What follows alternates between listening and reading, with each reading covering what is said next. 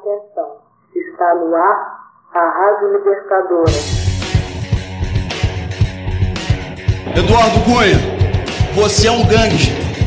E o que dá sustentação, e o que dá sustentação à sua cadeira cheira a enxofre. Eu voto por aqueles que nunca escolheram o lado fácil da história.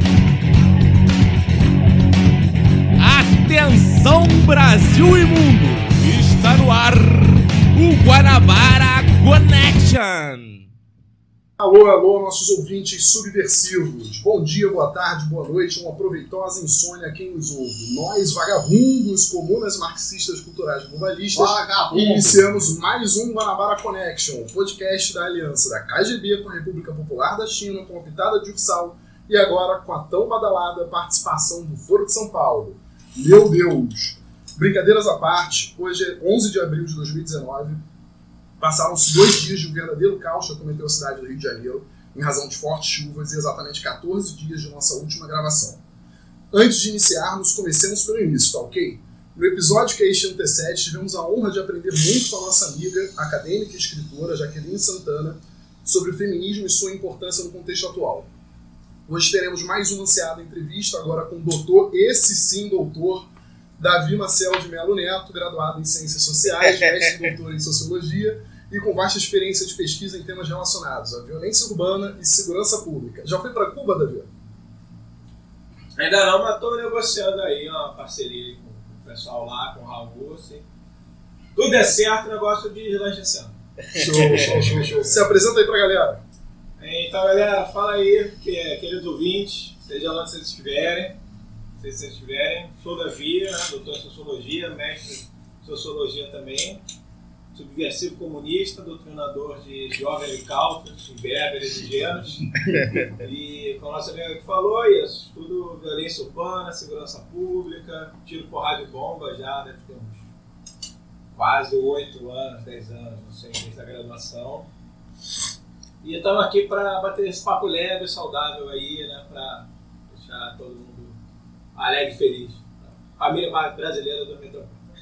Beleza, importante, importante. Família tradicional brasileira merece, merece muita tranquilidade no lar.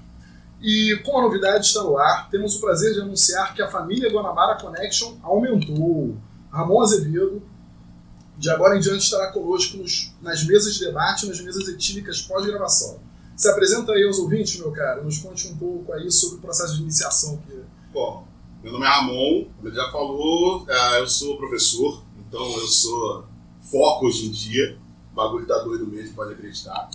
Uh, e a iniciação, assim, fala aqui, aqui pode contar ou dá pra contar a parada do bode, o bode virgem, ou a gente fica só mesmo no. Não, é, essa parte não é Ah, tá, não, não sabia, desculpa. Censura, da, a Também não pode censurar. falar do pentagrama, nem da... Tá, beleza. Nem do pacto de sangue, né? Tá, não, então beleza. Então, cara, tô me sentindo em casa, já conhecia os três. E ou- sou ouvinte, inclusive. Faço um uso não muito convencional, eu uso esse negócio na academia. Eu sou gordo, faço academia. E funciona. É nóis. E, cara, vamos lá. Vamos vamos. Aqui vos fala Eduardo Quezada. Hoje serei eu a bagunça. Opa, mediar essa bagaça que contará, além do entrevistado e do nosso mais novo membro, Ramon Cito, com o Gugu Areias. Fala aí, Gugu. Oi, boa noite. Fanho mais uma vez. E Rafael Barros. Fala aí, meu. Fala aí, galerinha. Tamo junto aí. Este, enfim, é mais um Guanabara Connection. Aí. 15 em 15 dias, parece que o governo Bozo transforma o Brasil em um novo país sempre para pior. fica difícil se inteirar de todo o desmonte, bizarrice e massacre praticados contra o patrimônio e soberania nacionais. Quem mais se fode como de praxe é a população mais pobre. Preto, pobre, mulher, indígena, LGBTQI são cotidianamente tratados como inimigos da pátria. O extermínio e o genocídio estão aí e o principal criminoso é o Estado. Anúncio de entrega da Amazônia aos norte-americanos, que farão desta e da base de Alcântara extensão de seu quintal, queda do ministro da Educação, olavista com listas, com listas de desejos, em troca de outro olavista, que consegue ser ainda mais tenebroso. Pseudo-presidente e ministro das Relações Exteriores esbravejando que o nazismo fora de esquerda em contramão ao que dizem alemãos, alemães, judeus, toda a comunidade internacional e ao que, e ao que próprio Hitler disse em uma obra. No Rio de Janeiro, a série de barbáries mais recente se iniciou no dia 5 deste mês, numa sexta-feira. Na zona oeste da cidade, um jovem de 19 anos foi executado pelas costas por militares do Exército Brasileiro durante uma blitz. Apenas dois dias depois, no domingo, um músico de 51 anos, ao passar de carro com sua família, novamente por uma blitz do Exército, foi assassinado com 80 tiros. 80 tiros. Seu filho, de apenas 7 anos, e sua esposa também estavam no veículo, ambos pretos, embaixo do subúrbio carioca. Para gravar a situação do último caso, os militares ainda debocharam dos familiares ao pedirem ajuda e auxílio.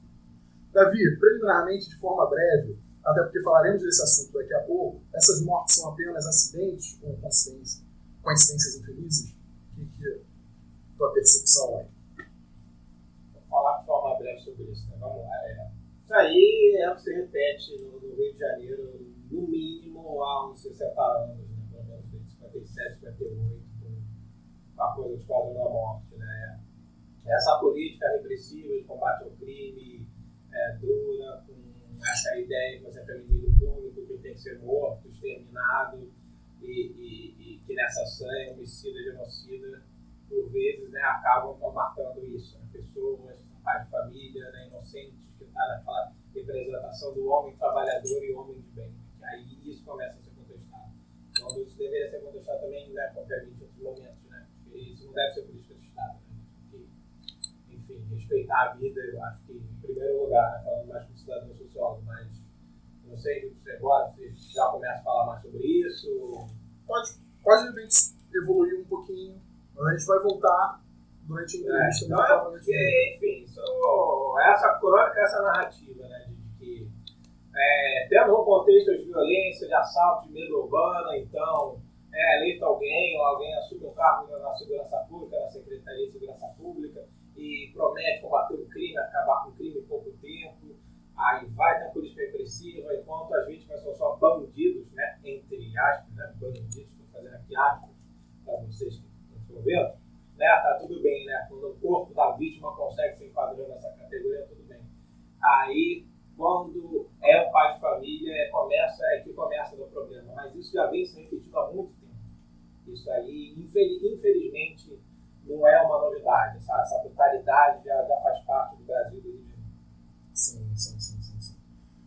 Dando continuidade, por fim, no dia 8, próximo, bem próximo das nossas memórias, nós cariocas ainda sofremos com as fortes chuvas que acometeram a cidade.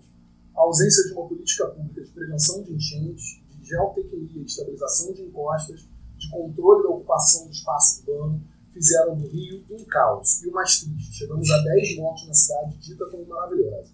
Uma pergunta aí pra galera. Alguém aí passou perrengue para chegar em casa nessa segunda? Para situar os ouvintes de outras cidades, até mesmo aqueles que nos, que nos escutam no Japão. A gente tem ouvintes de Tóquio. O que diriam sobre o jeitinho crivela de se governar? Aí qualquer um aí, quem se sentia à vontade a comentar. Pra Governar? Essa é a dúvida, governar. Eu acho que pela primeira vez a gente percebe uma cidade que está, em termos de administração pública, democratizada. Porque pela primeira vez até a Zona Sul está abandonada. O negócio, o negócio é esse nível, assim. Eu tava na Zona Sul, é, eu tava no Flamengo. E aí, ali onde eu estava, tava hiper tranquilo, bem, só que em volta eram lagos. O Catete estava tudo, todo inundado, Lago do Machado, uma parte de Botafogo, o aterro. Então, estava impossível de sair. Acho que vai dizer uma parte lá da encosta do Cantagalo, no prédio, alguma coisa assim, o prédio ser evacuado. Sim, e o Jardim Botânico, aliás, aconteceu uma coisa engraçada, porque assim, o Jardim Botânico se destruiu, literalmente, é, ah, e só teve aquela cobertura toda, eu imagino, porque foi na porta da Globo negócio. Basicamente na porta. É, eles andaram até a esquina, né? É, uma coisa que é isso, né? A, você pega a pauta do, do site do Globo ontem, as principais notícias da enchente eram na Zona Sul, né? Sim, você vai ver a Zona Norte e Zona Oeste também tá um caos total, como sempre tá, né? Então, é, e até numa das matérias eram os moradores da Zona Norte e da Zona Oeste reclamando, não só da prefeitura, como da cobertura. E não estavam dando né, atenção para os problemas lá. Todo mundo andando de caiaque, de barco, né? Menininho sendo resgatado na caixa d'água e tudo mais, e preocupado com a Zona Sul. Né? É, teve até casos em Campo Grande, Santa Cruz. se preocupar, né? É, não, sim. é, é, não, isso não é nem uma falsa polêmica, né? não é uma polêmica. Uhum. É óbvio que a gente tem que se preocupar com a cidade como um todo. O que eu acho curioso é que, em casos, por exemplo, em Santa Cruz e Rio das Pedras e tal, eles mal se recuperaram da última enchente. Que foi há dois meses atrás e, e já estão tendo que fazer vaquinha, fazer ó, trabalho comunitário, fazer o trabalho lá voluntariado e tal, pra, pra ver se, se conseguem salvar alguma coisa. Pois é, é aquela coisa, né? O pô, Rio de Janeiro foi construído foi, em cima de mangue, terreno alagadiço. Cidade que nasceu, ela nasceu em cima de uma nova Constituição, uma Constituição, no Rio Castel, que era para fugir da enchente, né? Até o, o começo do. metade do século XIX, da área da Central, né? da Presidente Vargas. Né, em direção à Tijuca, então era tudo mangue, não tinha nada ali. Entendeu? Abaixado também, depois que desmataram tudo, que era caminho ali de ouro, não morava uma, viva lá por causa de, porra, de epidemia de febre amarela, pra caralho, só depois que Vargas saiu aquela porra que começou a chegar o pessoal para com aquilo. Então, um, de certo lado, as enchentes, a inundação fazem parte do Rio de Janeiro, da topologia. É clima tropical, não dá para escapar disso, ok. Aquecimento global está ali, está agravando, não é uma invenção do marxismo cultural, mas, porra, isso não exime, exime também né, o papel da prefeitura de tentar é, é, sanear, remediar as coisas, né? Pô, não tá aí tudo mostrando, foi gastado um centavo, aconteceu em Costa, cara. Cidade. Chega a ser ridículo. Costa exíguos pra caralho, como o Rio, um centavo. Não, ele, e, e ele tentou culpar o governo federal, e assim, longe de mim, de querer defender o governo Bolsonaro, que dizendo que, na verdade, eles não, não aplicaram recursos porque não, teriam, não teria chegado o recurso, o recurso do PAC lá. Só que aí o governo Bolsonaro mostrou lá uma planilha que foi de 2012 até 2018, mostrando lá quanto que o Rio pedia e quanto recebia. Não, o Rio não pediu nada. o tamanho da incompetência é essa. O Rio não pediu nada, sabe? O cara, ele só tá aqui pra botar com pra fazer faxina, melhoramento na fachada de igreja, da Igreja Universal, etc. E o cara, tipo, o pior prefeito da cidade, olha que é uma competição brava, sabe? Como é que vai ser as eleições no ano que vem, né? Eu acho que ele não vai ser reeleito, tem menor como é que vai ficar a disputa, né? O quebrador de placa lá, o Amorim, já tá querendo se candidatar. Cara, só, só pegando um adendo aqui, enquanto o, o prefeito, né, inclusive o filho dele falou é, que a população não, não deve ocupar encostas exíguas, cara, a gente mora numa cidade que 22% da população mora em favela e 30% dos imóveis estão desocupados. né? Enquanto essa política habitacional de mercado continuar ocorrendo, isso vai continuar acontecendo. As pessoas encontrando as coisas não conseguem comprar os. Exatamente. E tem um prefeito falando vergonha na TV. Falando Não. que as pessoas constroem na encosta que querem. Essa parada de culpar o- Essa parada de culpar-? É. É. É um imbecil, é um animal. É. Não, e essa parada de culpar a vítima, não- ainda mais nesse momento, é, é, é, é a pior das canalices, porque é uma canalice covarde, sabe? Porque você retira de si a sua, sua parcela de culpa, que é sempre maior, já que você é administração pública. Então, vamos considerar que todo mundo tem uma parcela de culpa igual. O cara tá botando o dedo na cara dos outros, tá falando a culpa é de vocês, a culpa é minha. Sempre culpa a vítima, né? Não é só né, é, é né? Na coisa da violência, do estupro, né? no extermínio e tudo mais. né? Uma epígrafe da minha, da minha dissertação, que foi sobre o Código Estado da Morte, apresentação sobre a violência urbana no Rio de Janeiro, era uma charge do Jaguar, né? Porque na época da década de 70 era assim, comum aparecer corpos né, na Baixada Jacarepaguá, zonas desertas, assim, geralmente, que tinha um padrão, né? Eles estavam espancados, eram corpos de pessoas que foram espancadas, torturadas, marcas de queimadura, manietadas, com marcas de enforcamento e fuziladas. Isso era o padrão. E geralmente algumas com cartaz, né? Com uma caveira, tíbias cruzadas, escrito Esquadrão da Morte, OEM, né? E de vez em quando tinha ligações para a redação de jornal, anunciando que tinha um cadáver, essas coisas assim. E a charge do Jaguar era o seguinte: né? o carinha a televisão, a televisão anunciando né, que acabaram de encontrar mais um corpo na Baixada Fluminense e a polícia abriu uma investigação para saber se, trata, se se tratava mesmo de um bandido. Quer dizer, a questão que está ali não é foi quem matou, é quem era a vítima. É quem sabe? morreu, né? Se a vítima foi um bandido, ok, beleza, tá tudo certo, né? segue, morre. Entendeu? Aí se não for, não, vamos começar a discutir. É, alguém mais apontou alguma coisa sobre. Só uma ponderação aqui, enfim, é, talvez uma contribuição ao debate. É, eu vivenciei no ano de 2011, 2012, no ano de 2011, 2012, lá no Ministério Público, na qualidade de assessor, é, fiz parte de uma força-tarefa.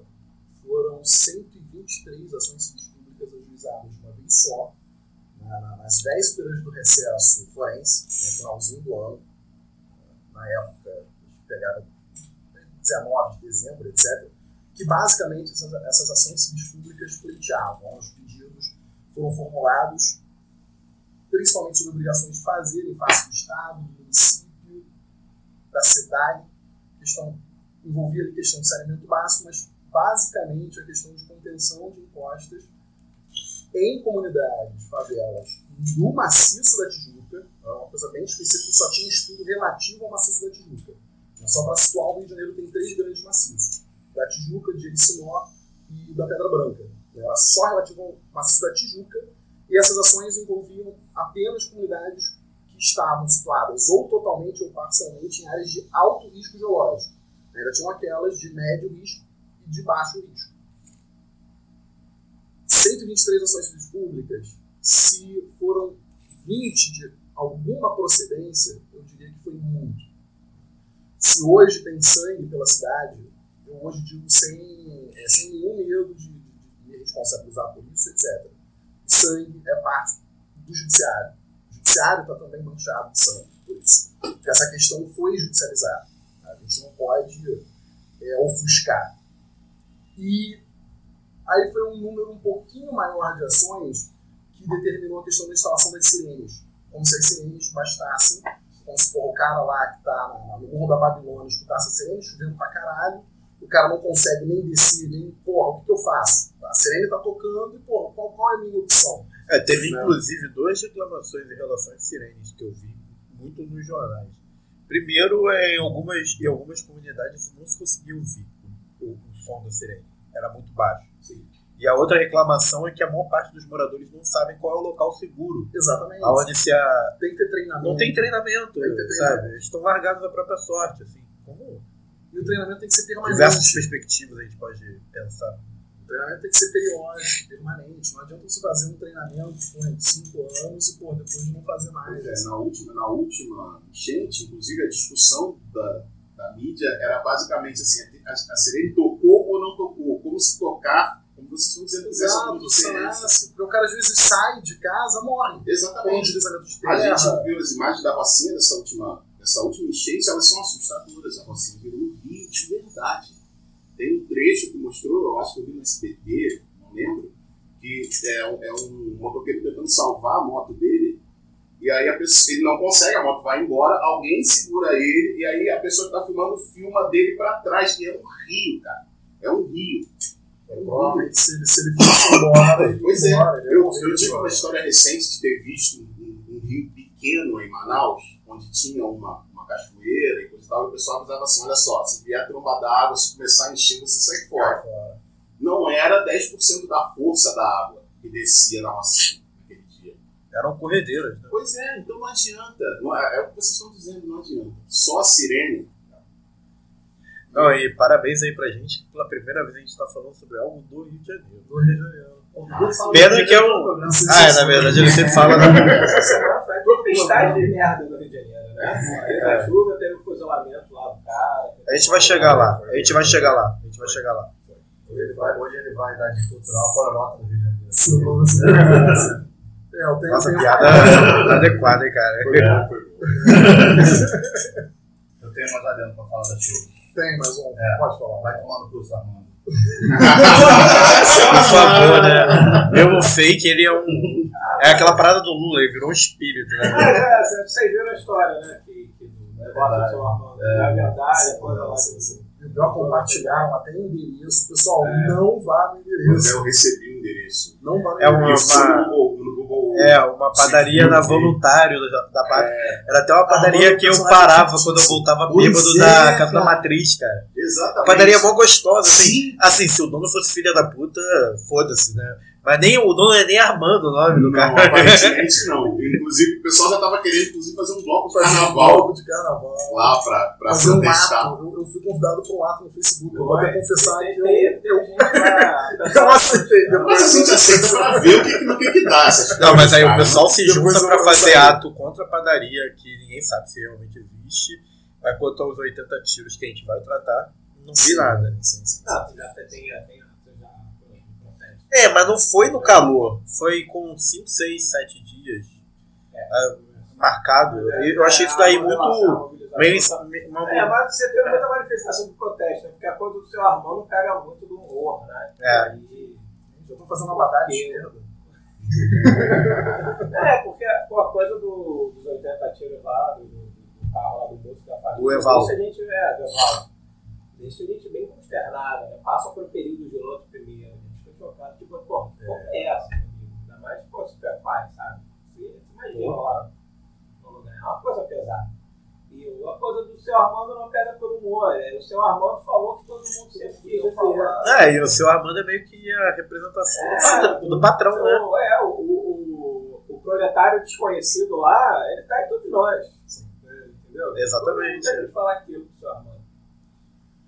Então, pessoal, vamos falar porque alguém há de escutar. Passemos ao Fala que eu te escuto. Aí eu não terminou.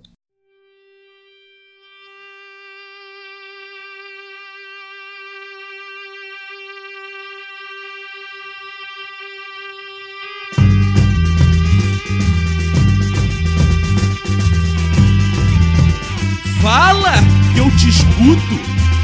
Fala, irmão, que eu te escuto. Fala que eu te escuto. Fala que eu te escuto. Fala que eu te escuto. Ô, fala que eu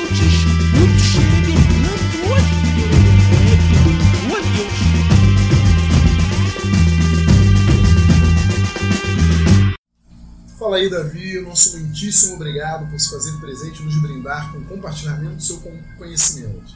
Vai rolar aquela cervejinha gelada após podcast está convidadíssimo. Aliás, já tá tendo, né? Já isso tá aí. tendo. Obrigado.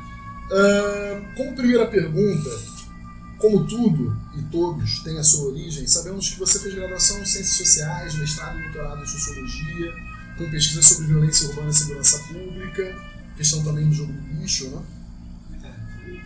Crime. Contravenções, crimes, pequenos delitos, Droguinha também. pequenos e grandes delitos. Não, não, não, só, só, só as drogas legalizadas, crianças, tá? Só, enfim. Atualmente está fazendo pós-doc. É, só uma pergunta para pessoalizar a entrevista. É, fala um pouquinho da sua trajetória, o que te fez pesquisar esse assunto. Se quiser até fazer uma, falar sobre um pouco das suas referências. Precisa ser um pouquinho, não. Não, agora, agora não é breve não. Agora pode É, ficar. freestyle, vamos lá. pessoal. O tempo é. Tem ciências sociais, eu não sabia muito o que eu queria da vida, não. Eu sabia o que, que era tal, e ali, ali o Marx, né? Pá, gostava de Marx, não sabia. Eu tinha visto algumas coisas, etc. Aí depois fui gostando do curso e, e continuei, né? No começo a gente quer mesmo é beber, né? É, isso aí, pô! Aí, acabou! Só tomar liberdade, acho que não tem isso só não. Na verdade, cara, quando eu entrei pra ciência social, o que eu queria fazer era tomar ayahuasca com índio no meio do mato. Acabou que eu tomei ayahuasca sem precisar ir coelho, mata, enfim, também aqui no Rio mesmo, mas enfim, isso, isso é outra história. Mas esse tema, esse tema da- da- do desvio, da delinquência, da marginalidade, do crime, da violência, né? Isso sempre teve um, certo. Sempre me atiçou muito, sempre tive um apego com isso. Bem, né? Talvez uma fascinação meio mórbida e tal, talvez para tentar entender essa coisa da brutalidade do mal, né? Porque você vê tanta coisa ruim acontecendo no Rio de Janeiro e você não consegue entender, né? pensar como é que alguém poderia fazer aquilo, é, cortar dois braços duas pernas, passar a katana na barriga da pessoa e depois queimar o pneu, sabe? Então, fuzilar um carro com uma família dentro por, por 80 tiros. Aí entrei muito para tentar entender isso. E na minha dissertação de mestrado, que, foi conhecido como Esquadrão da Morte, porque não existia um Esquadrão da Morte, né? Isso aí foi uma certa forma do senso comum de representar um fenômeno da violência urbana no Rio de Janeiro. Eu cheguei nisso no, durante a graduação, em iniciação científica. Estava lá no núcleo, no NECVU, né, organizando os arquivos, porque bolsista de iniciação científica é para fazer um trabalho escravo, um trabalho braçal, que pesquisador não quer fazer. Aí pega os IC para fazer esse negócio, mas eu agradeço até hoje que eu aprendi muita coisa nisso, é, não vamos cu- cuspir aqui no prato que comiam, né, o, o livro que formou. Mas eu entrei em contato com arquivos de notícias sobre grupos de extermínio. E eu lembro que uma coisa que marcou muito na minha infância foram as notícias da chacina da Candelária em Vigário Geral, né? aquela foto famosa do Vigário Geral, os corpos, os caixões assim, a multidão atrás. É, foi impactante pra mim. Foi bem impactante. E, pô, da Candelária também, né? Crianças. É. Foi uma coisa que marcou muito quando quando eu era pequeno, ver aquilo na televisão. Né? Porque década de 90 e nossos pais não tinham filtro, né? Via É. o banheiro do Gugu, ah, filme com Schwarzenegger, e Van Damme, tiroteio, Charles Bronson, Desejo de Matar, né? Papo, porra, sangue pra todo lado, é, e tamo aí, tamo aí, feliz, eu sou mesmo psicopata, né? Eu acho que a gente tem até a cabeça melhor do que muita gente conservadora aí né, né, né, desse Brasil. Talvez Mas- foram até, É, tá vendo? até tolidos de, de Pois assistir é, essas isso aí, coisas. Isso, aí, isso, é, isso é, é projeto civilizador, isso é Norberto Elias. Mas- a, a- a vazão da violência para coisas que não sejam danosas para a sociedade. Viu? Você tem que ter. Aí, tá, vamos voltar aqui para o grupo de extermínio, né? Morte. Porra, tá bom. É organizando essas notícias, né? Aí, pô, começa lá as discussões de grupo de extermínio, e tu vai voltando para a década de 70, e grupo de extermínio começa a ser chamado de Esquadrão da Morte, mas não tem Esquadrão da Morte, tem vários Esquadrões da Morte. Aí tá uma discussão ontológica ali, né, entre é, gestores públicos, gente do direito, se o Esquadrão da Morte existe ou não, se na verdade são bandidos entre si matando uns aos outros nas suas disputas ali legais com o mercado e jogando a culpa na polícia, ou se realmente né, são policiais que estão matando bandidos considerados irrecuperáveis. Né, que o, na época era definido assim, né, Esquadrão da Morte é um grupo de policiais que mata bandidos considerados irrecuperáveis, aparecia assim nos jornais. E pesquisando pelo termo, você consegue regredir isso até a década de 50, né, especificamente 1957. Né, Rio de Janeiro, 1957, nós temos que pensar. A gente estava num período democrático, né? E o Rio de Janeiro era a capital. Na época, o chefe de polícia era o general Mauri Cruel. É muito irônico, né? O general o nome de Cruel, né? Cruel. É com K, né? Cruel. E, o- e o Cruel foi um cara muito influente na história do Brasil, porque na, na época do golpe, ele era, ele, ele era mais alinhado ao Jango, né? Tem uns boatos até que ele chegou a consultar os do Jango quando o pessoal estava marchando pro Rio. Qual é, presidente? O que, que você vai fazer, né? Vai dar golpe ou não? Tem que saber qual posição você vai tomar. O Jango né, ficou, não. Peraí, vamos tentar conversar, veja bem, não é bem assim. No caso, contra-golpe, né? É. Aí o aí o Cruel se demandou pro lado, pro lado do ministro, né? O e o Mourão, a galera que já tava lá planejando já, botando um pouco mais. Mas na época, em 1957, ele foi né, posto como chefe de polícia. É o secretário de Segurança Pública, né? Do Distrito Federal. E era tradição durante muito tempo, os chefes de polícia, os secretários de segurança foram generais. Né? Isso foi mudar depois, com a democratização, né? entre o Brizola, mas sempre foram generais. Então, de uma certa maneira, quando a gente já tem uma intervenção aqui no Rio de Janeiro, você colocar militares para cuidar da segurança pública do Rio de Janeiro, é, é uma reedição de uma coisa que já tinha. Né?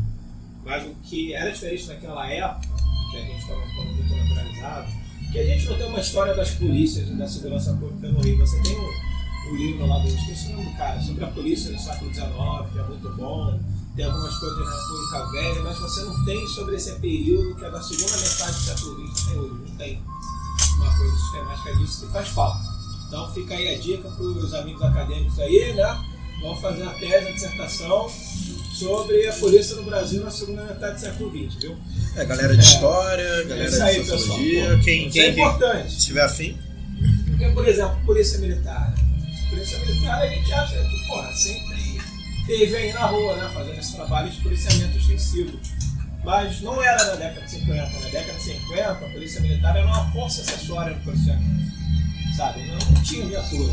Andavam nas ruas, né? Geralmente em duplas, homens a pé, fardados. Aí eles eram chamados pela população de São Cosme e São Damião.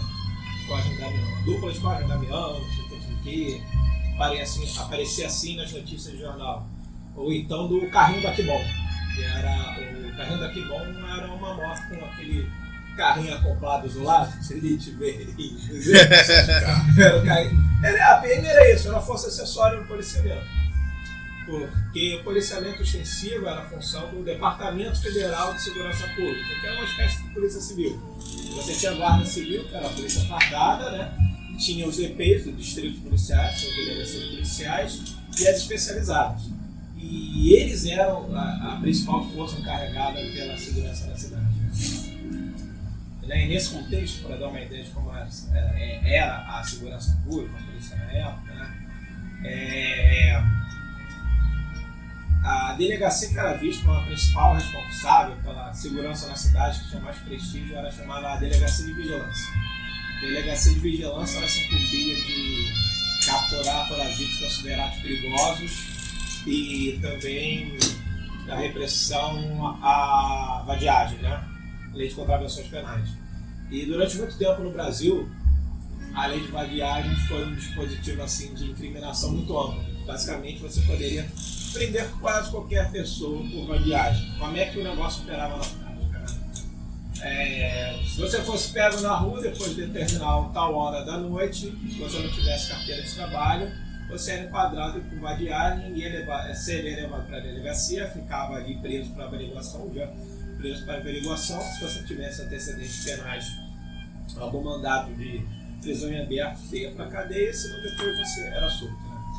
Então, quando tinha alguma cobrança da opinião pública né, para solucionar o problema da violência, né, o que falavam que se fazia na época? Pegava a delegacia de vigilância, juntava né, com, com o choque da Polícia Especial. A Polícia Especial era uma espécie de batalhão de, do, do, do batalhão de choque né, de hoje em dia. Né? Mas era civil. Que? Mas era Mas civil. era civil. Mas era civil, era o Departamento Federal de Segurança Pública. Foi criado ali pelo Hart, uma força especial né, dele, que era para conter multidões. Ele fazia esse policiamento de multidões. Atuava nesse momento de, de manifestações públicas e tudo mais. Então pegava a delegacia de vigilância, um, um, um choque, um, um choque da polícia especial, fechava as entradas de algum morro, né? Muitas vezes o Morro do Jacaré, que na época era a maior favela da cidade, a Rocinha praticamente não existia, né? O Jacaré era a maior favela da cidade. E quem estava subindo o morro, eles paravam, né? Pediam carteira de trabalho. A maioria das pessoas não tinha, porque, enfim, carteira de trabalho sempre foi e é né, um luxo no Brasil, e está sendo cada vez mais, né? Monte de trabalho.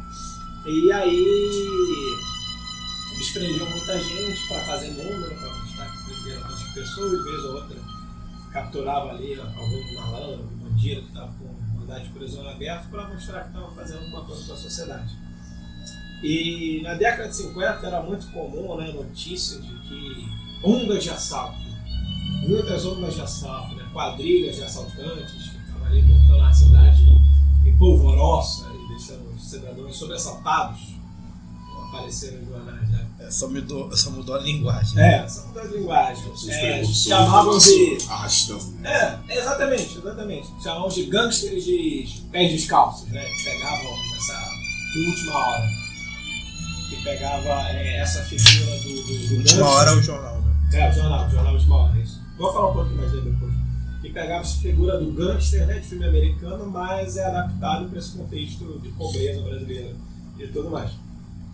Essa figura do gangster, na verdade, ele é um, exemplo né, do tipo social marginal. É uma coisa que eu dialogo muito com o Miss, Michel Miss. Abraço, Michel! Que foi, que foi meu orientador. É meu, meu, orientador não, né? Foi membro da minha banca, meu orientador foi a Joana Barros. Beijo, Joana! É, que é um conceito dele, porque o, pro Michel, né, que ele tem uma abordagem histórica da violência do Rio de Janeiro na década de 50, um dos poucos que tratam dessa maneira, porque geralmente se trata disso de uma maneira muito sincrônica, voltando muito no tempo. É, ele fala que você teve modificações entre essas representações, esses estereótipos que encarnavam essa figura do inimigo público, né? Os tipos sociais, para a gente usar um conceito Zinho, são cristalizações da representação coletiva de posições que os indivíduos ocupam na estrutura social, né? Para dar um termo assim, sociológico que sei se vocês vão entender muito sobre isso, mas fica aí a dica aí quem quiser procurar. Zimmel, hein? Jorge Zimmel. E- Se escreve com S. é, com S, do, é, S-I-M-M-E-L, por aí. Bota aí no oráculo do Vale do Silício. Que é o Google, tá? E, enfim. Então você tinha antes o que era o malandro. Antes o, o, o principal inimigo público era o malandro. Não tinha essa visão que a gente tem hoje, né? tanto romantizada de Chico Buarque tal. Malandro é uma coisa, né, violenta mesmo, perigosa, tem que ser cuidado, né? Mas qual era os ingredientes do estereótipo do malandro, né? Esse cara que atuava muito com estelionato, né? Na, na, na, na ali, na sagacidade, não andava armado, não andava de navalha e, e trabalhava sozinho.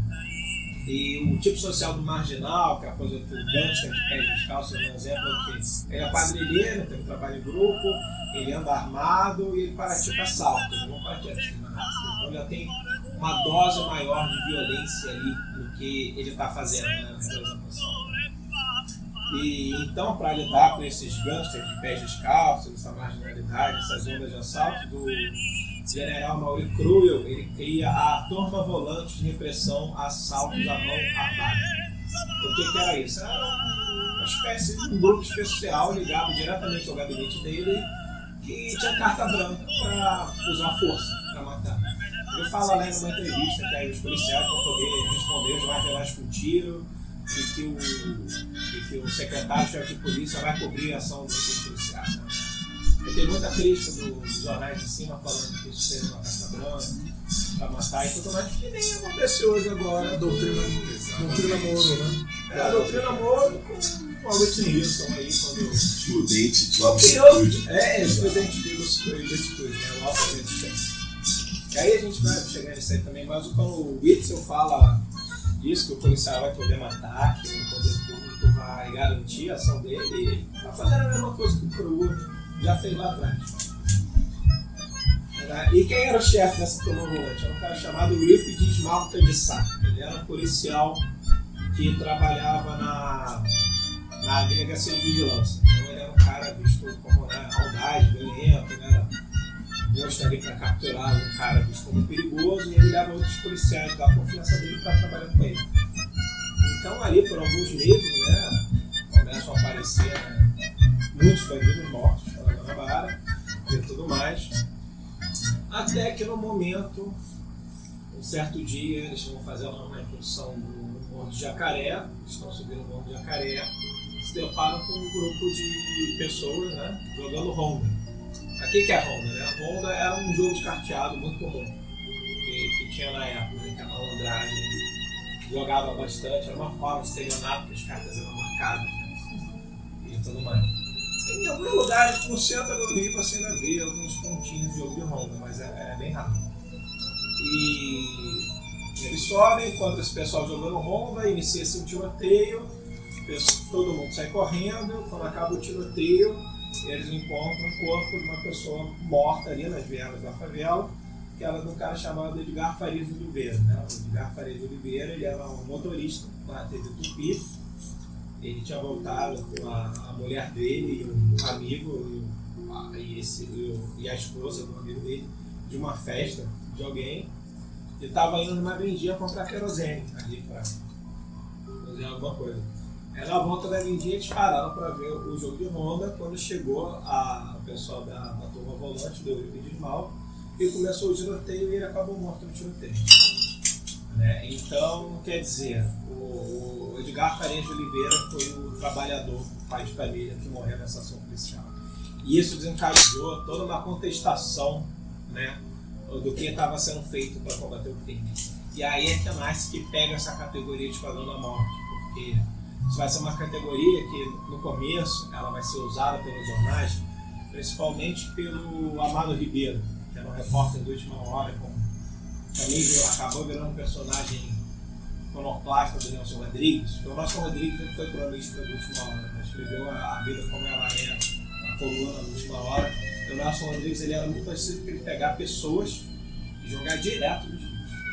A maioria dos personagens dele são pessoas que existiram e ele mostra essas pessoas. Uma delas é o Amado Ribeiro. E o Amado Ribeiro é um cara assim. Era o estereótipo do repórter sem caráter e era o cara que usava muito de fake news para vender jornal. Ele ia cumprir a pauta dele, porque os objetivos de jornal e não importa as consequências. E na época, qual era o contexto do Última Hora? No Última Hora ele foi um jornal criado né, para dar apoio ali ao trabalhismo do, do Barros, depois apoiou o Kubitschek também, o Jango e tudo mais.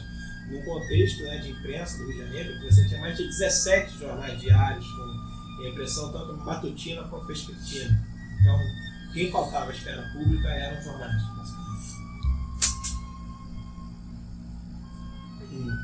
E aí é o Amado Ribeiro que vai usar dessa categoria, né, numa série de reportagens, para acusar esses policiais de esquadrão da morte. Né? Eles estão fazendo ali é, é o. Não estão matando os bandidos, estão usando da violência de maneira descarada e estão vitimando trabalhadores, pessoas inocentes. né? Porque esse nome Esquadrão da Morte parece que ele já surge no submundo do crime para designar esse grupo do malta antes, mas até então era uma categoria da bandidagem, né? e passa a ser apropriado como uma categoria de acusação pela imprensa. Até que né, o, o- a turma volante ela acaba desfeita, porque o Coroel também ele acaba envolvido num processo de negócio de propina do jogo do bicho, chamada caixinha. né? A caixinha é esse mecanismo de contribuição né, de- dos envolvidos numa atividade para você pagar a propina, né, ou para custear alguns custos custos né, da organização. Por exemplo, o PCC tem a chamada cebola, né, todo mundo que está que tá fora das grades tem que contribuir com uma mensalidade que é para pagar advogado, cesta básica, né, ajudar a família de quem está passando por necessidades e tudo mais. Isso tudo são mutações da caixinha. E segundo minha hipótese do Luiz também, que é mais dele, mas acho que isso começa com lenocínio e depois vai sendo atividade, a, é, para as outras atividades. Isso acaba sendo um mecanismo de solidariedade muito grande, que acaba, de uma certa maneira, organizando o crime. Você coloca uma contribuição comum, um fundo comum econômico que vai ser ges- gestado, é, gerenciado ali né, para finalidade da Aí tudo bem, o Cru acaba afastado com isso por causa do problema da caixinha, a turma volante ali é desfeita, né? mas essa categoria de Esquadrão da Morte ela não deixa de ser usada, porque casos semelhantes ao Edgar continuam a acontecer. Aí tem um caso, enfim, de um proletário que é espancado ali no parque, no parque proletário da Gávea, que tinha lá na Gávea, tem um Vila Operária que tinha na Gávea, foi resolvido. Estava voltando ao trabalho, parou os policiais, meteram uma porrada nele, ele acabou indo para o hospital, veio não tinha nenhum antecedente criminal, é, enfim. E outros casos semelhantes. E aí essa categoria Esquadrão da Morte vai sendo reciclada, né? ela ganha novos referentes, porque na tentação eu trabalhei com uma pegada mais linguística, né, do minalismo, né? você não tem nada entre um signo uma palavra que fale que ela deva ser usada para aquele caso, né? como Hobbes falava, você não tem nada na palavra cavalo, não, você não tem nada no cavalo que fale que ele tem que ser chamado de cavalo. Né? mas de uma certa maneira você tem uma reciprocidade aí entre o referente o objeto e a maneira como ele é representado, não o cavalo em si, né? Mas essa coisa de esquadrão da morte. Porque quando você está usando esquadrão da morte, você está fazendo uma, ele está todo um contexto de acusação moral, de contestação, de denúncia, de pro- problematização daquela prática que estava sendo feita, entendeu? Só que com o tempo isso vai mudar. É, depois tem um acontecimento que assim é, é muito marcante na história da violência do Rio de Janeiro, que é a morte do, a morte do Lecoq, né, o Berton Lecoq de Oliveira.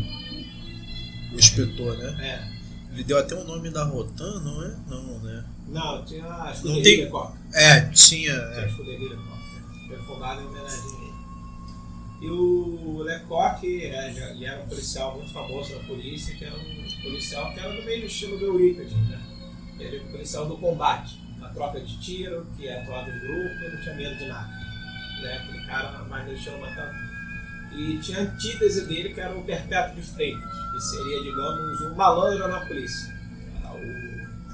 O cara que prendia bandido sem dar tiro, que atuava ali mais na conversa na malandragem e agia sozinho. Não gostava dessa coisa de trabalhar em grupo, não. Ele era lotado ali no posto policial da favela do Esqueleto, onde hoje é a UERJ. E acabou que o Perpétuo e o Lecoq acabaram sendo né, representados como estilos diferentes de polícia. Né? Tipo good, good Cop, Bad Cop. É, porque o jornalismo policial na época era uma coisa muito forte. Era muito premente porque era usado no contexto do jornalismo para vender jornal. O que eu vendia jornal mesmo era sangue e era esporte. Até hoje, né? É, pois é, até hoje assim, o que vende é sangue e é esporte. E última hora, né, como o jornal assim trabalhista, ele usa do esporte e do jornalismo policial para vender jornal, para alcançar um pouco maior. Tanto que em pouco tempo ele chega numa tiragem muito alta, mais do que os primeiros jornais ali no número de circulação. E usando muito o jornalismo policial para isso, né? A retratoria de polícia tinha uma autonomia muito grande.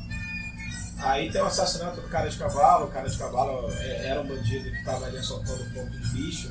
Quase, quase nome de bandido, personagem do, É, do Chapolin. Chapolin, é, é. Mas na época tinha né, Mineirinho. Eu imagino o seu Madruga fazendo cara de cavalo. Pois sabe? é, antigamente. Não só no bandidos, como os policiais também são malandros. né? Eurípides, Perpétuo. Perto. Então imagina os caras de monóculo, né? Cara de cavalo, some aí, tá chegando Eurípides. Eurípides. Aí, o- enfim, negócio é a história. Ele tem várias versões da morte do cara de cavalo. O cara de cavalo virou. Porra, entrevistei muita gente sobre a morte do cara de cavalo, gente que tava lá. Um dos caras que participaram foi o Sinuca, né? O, o José Guilherme Godinho, que foi deputado. Ele era policial, ele era do grupo da Copa. É bom avisar, senão vão achar que é o Silvuca. Não, não, do Sofonia. Sanfoneiro. Não, sanfoneiro não. É outro Sinuca. né? Ele foi um dos caras. O Lecoq, o Lecoq tinha um grupo, um século de policiais que sempre seguiam ele. Cris Nascimento, Hélio Vejo, o, o, esse cara que eu falei agora, que eu esqueci o nome. Lecoq? É, o Jacaré, o Lecoq tinha um grupinho dele. Que na polícia é muito comum é, certas pessoas de destaque, delegados, terem a sua equipe. É, quando esse cara é transferido, ele leva a sua equipe com ele. Isso é de prática na polícia, pode ser no Piauí, no Acre ou no Rio de Janeiro, em São Paulo. É, tem um grupinho de equipe. Aí depois da morte do Lecoq, é, do Lecoq, tem a caça ao cara de cavalo, né? Tem, vamos achar o cara de cavalo. Então os acólitos ali do Lecoq passam a tentar achar o cara de cavalo para matar o cara de cavalo. O Perpétuo passa a procurar o cara de cavalo para prender o cara de cavalo. É, o Perpétuo acaba com uma dica que o cara de cavalo estava na favela do esqueleto e tal. O Perpétuo vai lá tentar prender ele. Aí um outro policial acaba sabendo disso também, que ele fazer fã em cima, vai lá. Os dois acabam discutindo. O Perpétuo dá um tapa na, na cara do, do maluco lá, que eu esqueci o nome.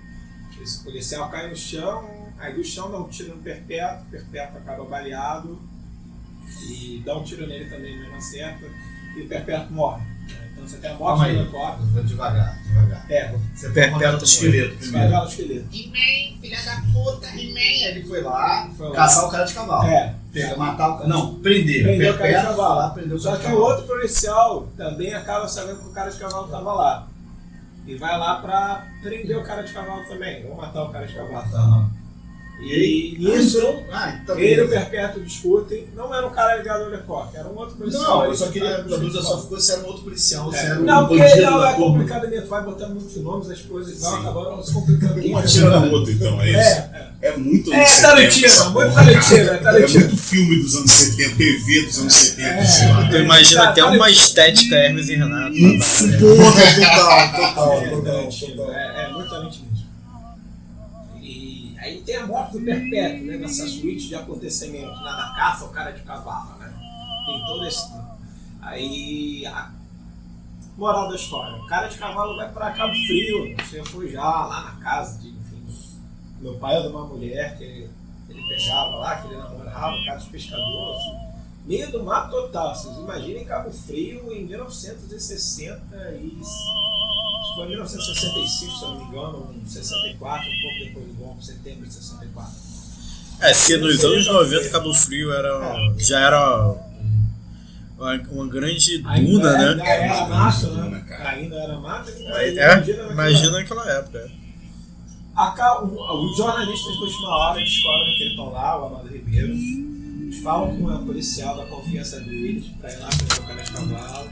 Só que isso acaba vazando para a equipe do Lecoq, que estava atrás do cara de cavalo, e os caras vão lá. Seguem o jornalista.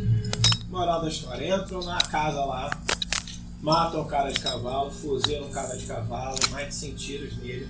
É uma coisa bem brutal e jornalistas acabam assistindo isso, tem até uma dúvida se eles participaram ou não, ativamente e tal. Muitos dizem que não, gente que estava lá tudo mais. Aí depois desse período deixa-se de falar dessa coisa do Esquadrão da Morte. Né? E, e a morte do cara de cavalo marca muito a opinião pública. Você tem uma, aquela obra famosa do André Sica, Seja Marginal, Seja Herói, é inspirado no, no cara de cavalo, que é Alice Lispector escreve uma crônica sobre a morte do cara de cavalo. Falando, ah, o primeiro tiro, sentiu uma alívio. Quê? Eu acho que isso é mineirinho, não? Talvez seja mineirinho, talvez seja cara de cavalo. Agora você me pegou. Porque tem o mineirinho também. aqui. Porque o, o mineirinho é um contexto muito semelhante ao cara de cavalo, mas ele não mobiliza todo um drama social, né? Sim, é. Falando na coisa do Tânia, porque não, policiais não morrem caçando o mineirinho. É, a história do. Mineirinho foi uma Não. morte simplesmente. É, ele, porque o Foi uma execução. É porque o Mineirinho ele deu uma entrevista pro jornal que tornou ele muito famoso. É, sim, no essa É, agora vocês têm que falar rapidamente quem é Mineirinho, porque Mineirinho é que é brilhante de Niterói. São Gonçalo, na O verdade. Mineirinho era um bandido da época. Era um bandido da época, da mesma maneira. É, Quadrilheiro. O Davi colocou né, um pouquinho de forma sucinta lá atrás. assim. É, era um quadrilheiro da época que praticava assaltos com, com, com seu banco. Ele acabou dando uma entrevista pro jornal da época que acabou tornando, tornando famoso. Foi entrevista pro última hora. Se eu não me engano, acho que até pro. Esqueci, cara, ele escreveu um barra pesado, Otávio Ribeiro. Otávio Ribeiro, Otávio Ribeiro uma entrevista também muito boa com o Silvio. Achei a crônica. A crônica é o Mineirinho. Mineirinho, daí É. tá no cara de cavalo. Ela fala sobre os tiros, Desculpa, né? é, o primeiro tiro matou. É. Tá. Mas seja mais não, seja não, é cara de cavalo. Foi Sim. Mas então, Mas é, acabam sendo né, variações do mesmo evento, né? Uhum. Mostra o cara de cavalo do mineirinho, né? Que é essa coisa, primeiro tiro, você tinha um ali, e depois ela É. vai sendo marcada cada vez mais pelo horror do ar. É né? isso, mas há alguma coisa que se me faz ouvir o primeiro e o segundo tiro com alívio de segurança, no terceiro me deixa alerta. É, No isso. quarto, desassossegada, o quinto e o sexto me cobrem de vergonha. No sétimo e oitavo, eu ouço o coração batendo no horror. No nono e no décimo, minha boca está trêmula. No décimo primeiro, digo em espanto o nome de Deus. Décimo segundo, chamo o irmão. Décimo terceiro, tiro me assassino, porque eu sou o outro. Engraçado, porque Não, tem exatamente. uma ligação com muito com a sensação dessa coisa dos 80 tiros. É, foram 13 É, tiros, exatamente. imagina 80. É porque- Não, e Clarice, né? Meu Deus, né? É, é, porque é essa brutalidade, né, que você não consegue entender. Né? O né? O, quando o Coronel Campos fala no final do Coração das Trevas, que depois é adaptado pelo Coppola, no no Apocalipse Sinal, o horror. É isso, né? Ele não consegue entender as barbaridades do, do- do imperialismo da guerra do Vietnã depois, né? Tá? É o horror, o horror. Das últimas palavras dele. E aí depois de 64 deixa de ser usado e volta em 68. Só que 68 você já tem um outro contexto, né? Você não tem mais liberdade de imprensa, tem mais cinco. é, censuras nos jornais, censuras nos jornais. Então você não tem mais a mesma estrutura de oportunidades políticas de contestação daquela prática. Né? E começam a aparecer corpos abandonados né, em lugares Rio de Janeiro com essas características que eu falei antes. Né? Maniatados, espancados, torturados, fuzilados, geral- geralmente nus ou com short. É uma coisa que era muito comum na época. É quando a galera sabia que ia ser presa, né? Quando o pessoal ia pegar o cara lá e tal, eles geralmente um short, só de short, porque sabia que ia passar muito calor na prisão. Então, botava só um shortinho. E de vez em quando, né, muita gente no caso da morte eram pessoas que eram tiradas da prisão e executadas, em alguns casos. Até hoje, né? É. E lá em 68 e tinha a coisa do cartaz, né? Com tíbias cruzadas o número 1. E esses eventos continuaram a ocorrer, né? Você sabia quem era o doutor. E essas pessoas passam lá em contato com a, com a imprensa e demonstrar a legitimidade do que elas estavam fazendo. Né? O que a gente está fazendo é certo, a gente está dando segurança para a população, a gente não está matando bandido e tudo mais. Quem fazia isso na época, na verdade, esse primeiro crime é do Mariel Marisco de Matos. Não sei se conhece, eu falar do Mariel Marisco. Do nome, mas. É, ele foi um policial muito famoso, namorou a. Era Antônia Corta, não lembro o nome da namorada dele. Que era um policial da Zona Sul, conhecia muita gente famosa e tudo mais. E ele era um cara assim, muito enfronhado, imerso no mundo do crime. Ele dava proteção para prostituta, para traficante de cocaína, para assaltante, para boate na Zona Sul, para ponto de jogo do bicho. Ele articulava tudo. Ele era uma espécie de né, mafioso, wise man, ali, Goodfellas dos, dos bons companheiros.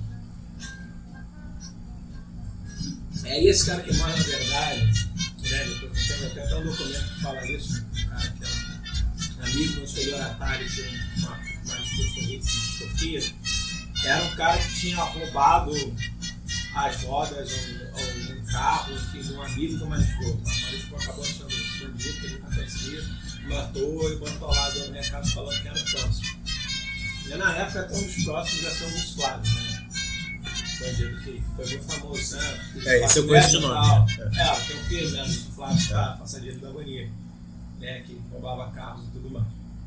Fez a denúncia lá, falando do grupo de matadores. Só que a coisa foi, foi se reciclando. A- a- apareceram muitos esquadrões da morte, em vários cantos da cidade e até do Brasil. A coisa, sa- a, a coisa saiu do Rio de Janeiro, foi para São Paulo, foi para o Espírito Santo, sabe? Apareceu é, o Rosa Vermelha. Rosa Vermelha era uma espécie de relações públicas do Esquadrão da Morte que ligava, falando que em lugar tal vai aparecer um presunto, assim, assim, assado, e falando com a população da Guanabara, né? Fazendo essa demanda por legitimidade. Quero explicar essa situação.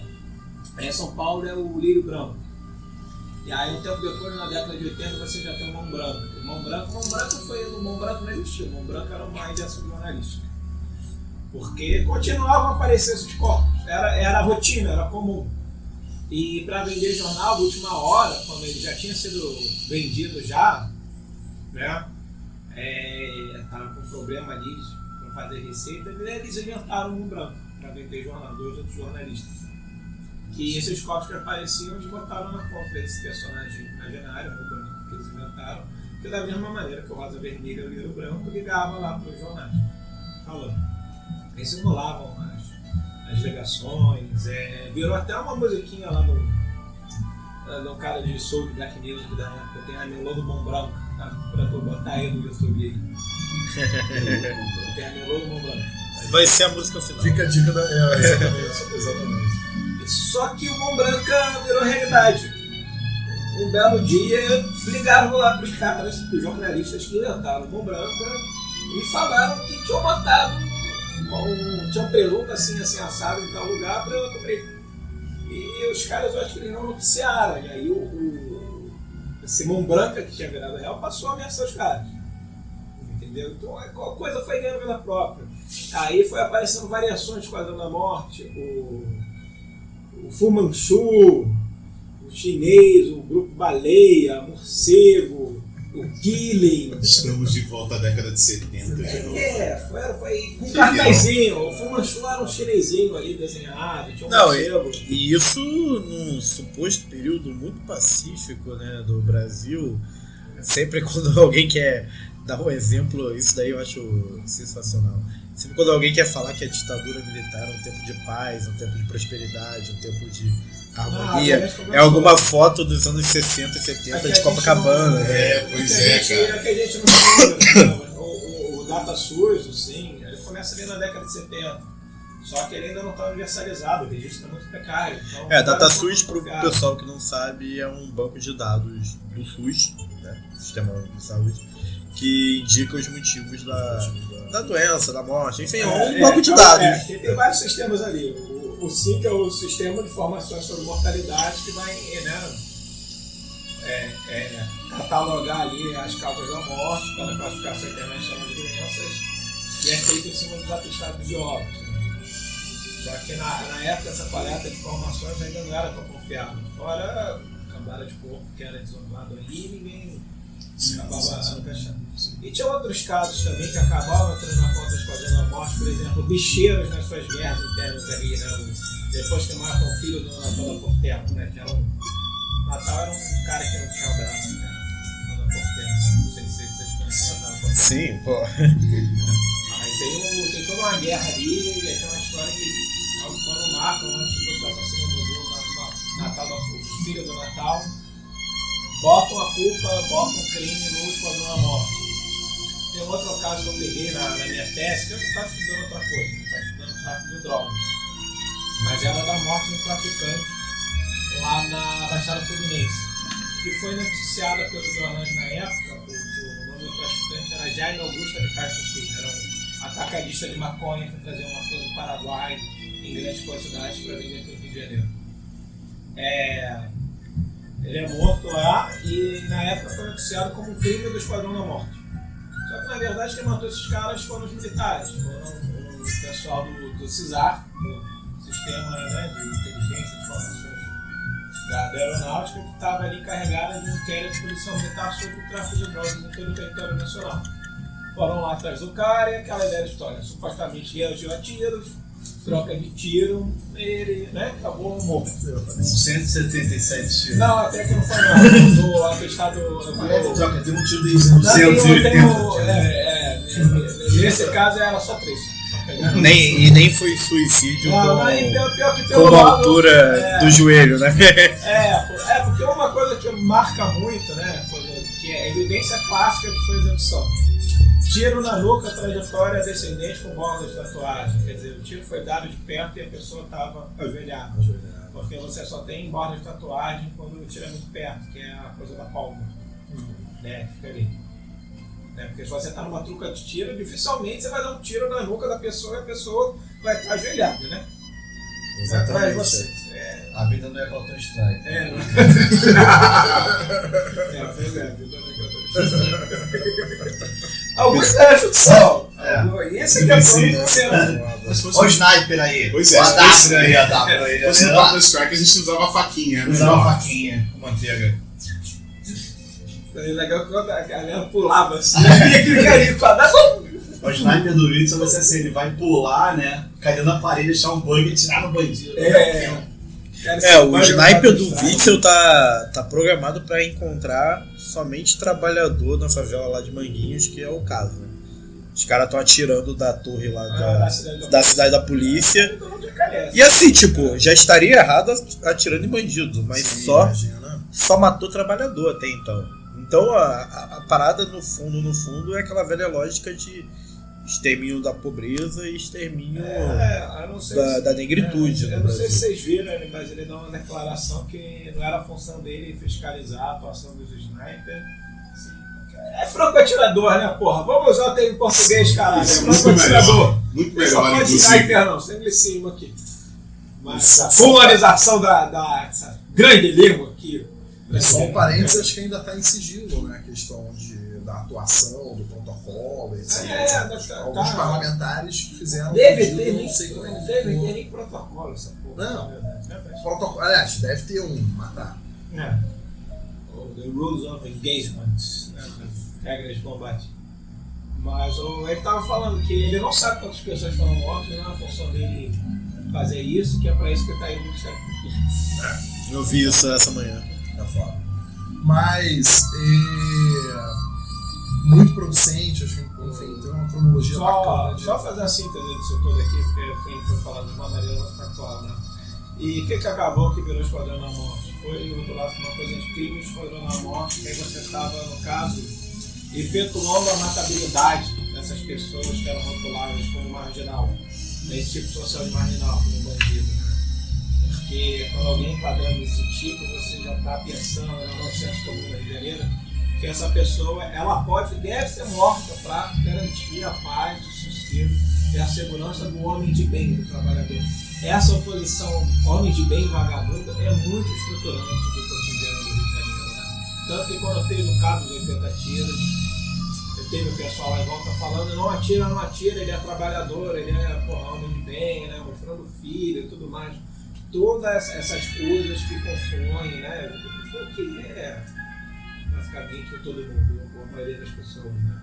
Tá ali tentando sobreviver, ganhar auxílio de uma maneira honesta. Então, o crime de esquadrão da morte acabou sendo uma coisa de efetivar essa matabilidade, né? Você construir pessoas matáveis, mas não era uma coisa que passava só pelo Estado, né? A gente acaba, quando a gente vai fazer coisa mais crítica, a gente acaba botando muita culpa no Estado, ao Estado, Estado, Estado, com essa grande entidade abstrata, mas acaba localizando as coisas. Que, na verdade, está dialogando com três esferas, né? Primeiro, essa representação que eu já falei, né? Do marginal, né? Da pessoa matável e tem toda essa representação que ela deve ser morta. Né? Depois, essa demanda por legiti- legitimidade junto à, à população que acredita nessa coisa de que bandido bom é bandido morto. Que foi popularizado pelo Sibuca. Quando o Sibuca foi candidato a deputado. E outro caso era. Esse era o lema da candidatura dele? É, bom é bandido morto. Ele falou disso. né? Eu não sabia, pra mim isso daí era uma frase Ele- do ele- senso comum. Não, né? ele, ele, ele, ele Não, eu, outros candidatos até replicaram. É, mas- cara, entendeu? O presidente, né? Ter falado Sim. isso alguma vez. E o outro lado era a dissuasão né, da, da polícia, dos mecanismos possíveis de intervenção. Na ditadura isso era mais fácil, né? Porque você fazer essa crítica ao Estado, você não podia, né? Você podia ser enquadrado como subversivo, era mais complicado. Mas não era só por aí também. Geralmente esses corpos eles eram abandonados em jurisdições que a polícia não era tão bem, é, é, tão bem equipada para fazer uma investigação. é, alguns, desses, alguns desses matadores já conheciam o legista, botavam um certo legista que ia trabalhar ali no caso, falavam com alguns policiais que eles conheciam para adulterar a cena do crime ali, né, acabar com algumas provas e tal. É, geralmente a vítima era de um lugar e jogava o corpo em outro lugar. Então isso na época acabava dando conflito de jurisdição sobre quem deveria apurar o crime, se era a delegacia do bairro A, a delegacia Isso até aparece no Tropa de Elite, né? O- que é a troca de corpo do, do- de localidade para diminuir o índice de homicídio no É, batalhão. ah, é, também É meio que uma criação de uma tradição. Já, já vem, já vem É. há muito tempo. Já, já vem há muito tempo. né? E, e é, nessas três esferas aí que você está efetivando a, a matabilidade. Não é uma coisa, não é uma, de uma certa forma, não é uma política de Estado. Está sendo desempenhada pelas torres do Estado, está sendo usado estereótipos, mas não passa só pelo Estado, passa também pela sociedade civil, né? À medida que ela endossa com essa coisa de bandido bom bandido morto. Na época teve até uma pesquisa, né? Que foi feita, eu vi isso numa reportagem, acho que foi da. Até da Veja, na época que a Veja não era assim direitista, né? Que a Veja já foi uma revista diferente. O editor-chefe da Veja já foi burocrata, cara. É, pois é. Tem uma noção. Aí era uma pesquisa sobre isso, que na época mais da metade da, população cara, ali entrevistava e É endossava a ação do Esquadrão da Morte, legitimava. O Fórum Brasileiro de Segurança Pública já fez uma pesquisa se as pessoas concordavam com o bandido morto, bandido morto, e um pouco mais da metade falou que concordava. Sabe? Então isso ainda está presente na população brasileira. De uma certa maneira, os atos de resistência, ele é uma mutação dessa coisa do Esquadrão da Morte, mas ele um tanto quanto mais sofisticado, porque ele não está dialogando só com a moral, né? Porque a moral é um pouco difusa. ela não está codificada em lei, né? Ela está dialogando com, com a lei mesmo. A resistência está previsto ali. Então, muitos atos de resistência né, é, são construídos ali para legitimar uma execução. Tem coisa da vela, do kit bandido, Sim. você vai colocar uma droguinha ali, uma arma Tem toda uma literatura até baseada em juristas da Alemanha nazista sobre a questão do direito penal do inimigo, né? que vem no inimigo quase aquele a ser abatido, em que o direito penal legitima dogmaticamente a matança desse cara que, porra, é o ser execrável da sociedade. Interessante. Tem, tem, tem, tem. tem. É, depois. Principalmente. Não, mas você vê a, a absorção do, do projeto do Moro muito de acordo com isso. O criminoso acaba sendo o inimigo. A questão do combate ao crime. É porque é ela que é uma lógica do bode expiatório, né? Um bode expiatório que se a gente terminar vai resolver todos os nossos problemas, né? Sim, Se a gente imolar aí, né, o judeu, é o comunista, é o agora o bandido, né? Tem Aqui no. Brasil sempre foi o negro, né? É, é também. Enfim, é, essas coisas. Isso foi o tema da, da minha dissertação de mestrado. né? O doutorado eu já fui para outros caminhos, se quiser. Eu já falei pra caralho aqui. ah, que isso. É, tá na A hora gente tá de escucando aqui quase babando. Pois Não, é. Eu tô. Que aula, né? Pois é. Não, do caramba, do caramba. Porra, se tivesse 5 horas de, de podcast, é porque provavelmente as pessoas não vão escutar 5 horas. Não, mim, não falar É um conhecimento que em tese muita gente tem, mas que assim, uma com uma piada. precisão, ninguém tem verdade. Sim, sim, sim, sim, detalhe, né? Detalhe.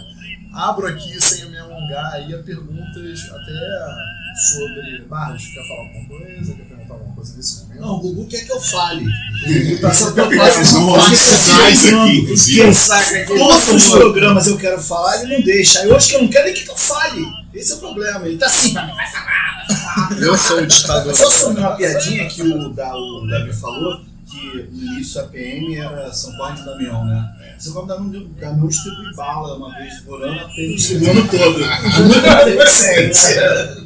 Eu já Pois é. porra do, do meu pai, cara. É, São Paulo não sabia disso. Não, eu, eu, eu ouvia, ouvia dos meus avós.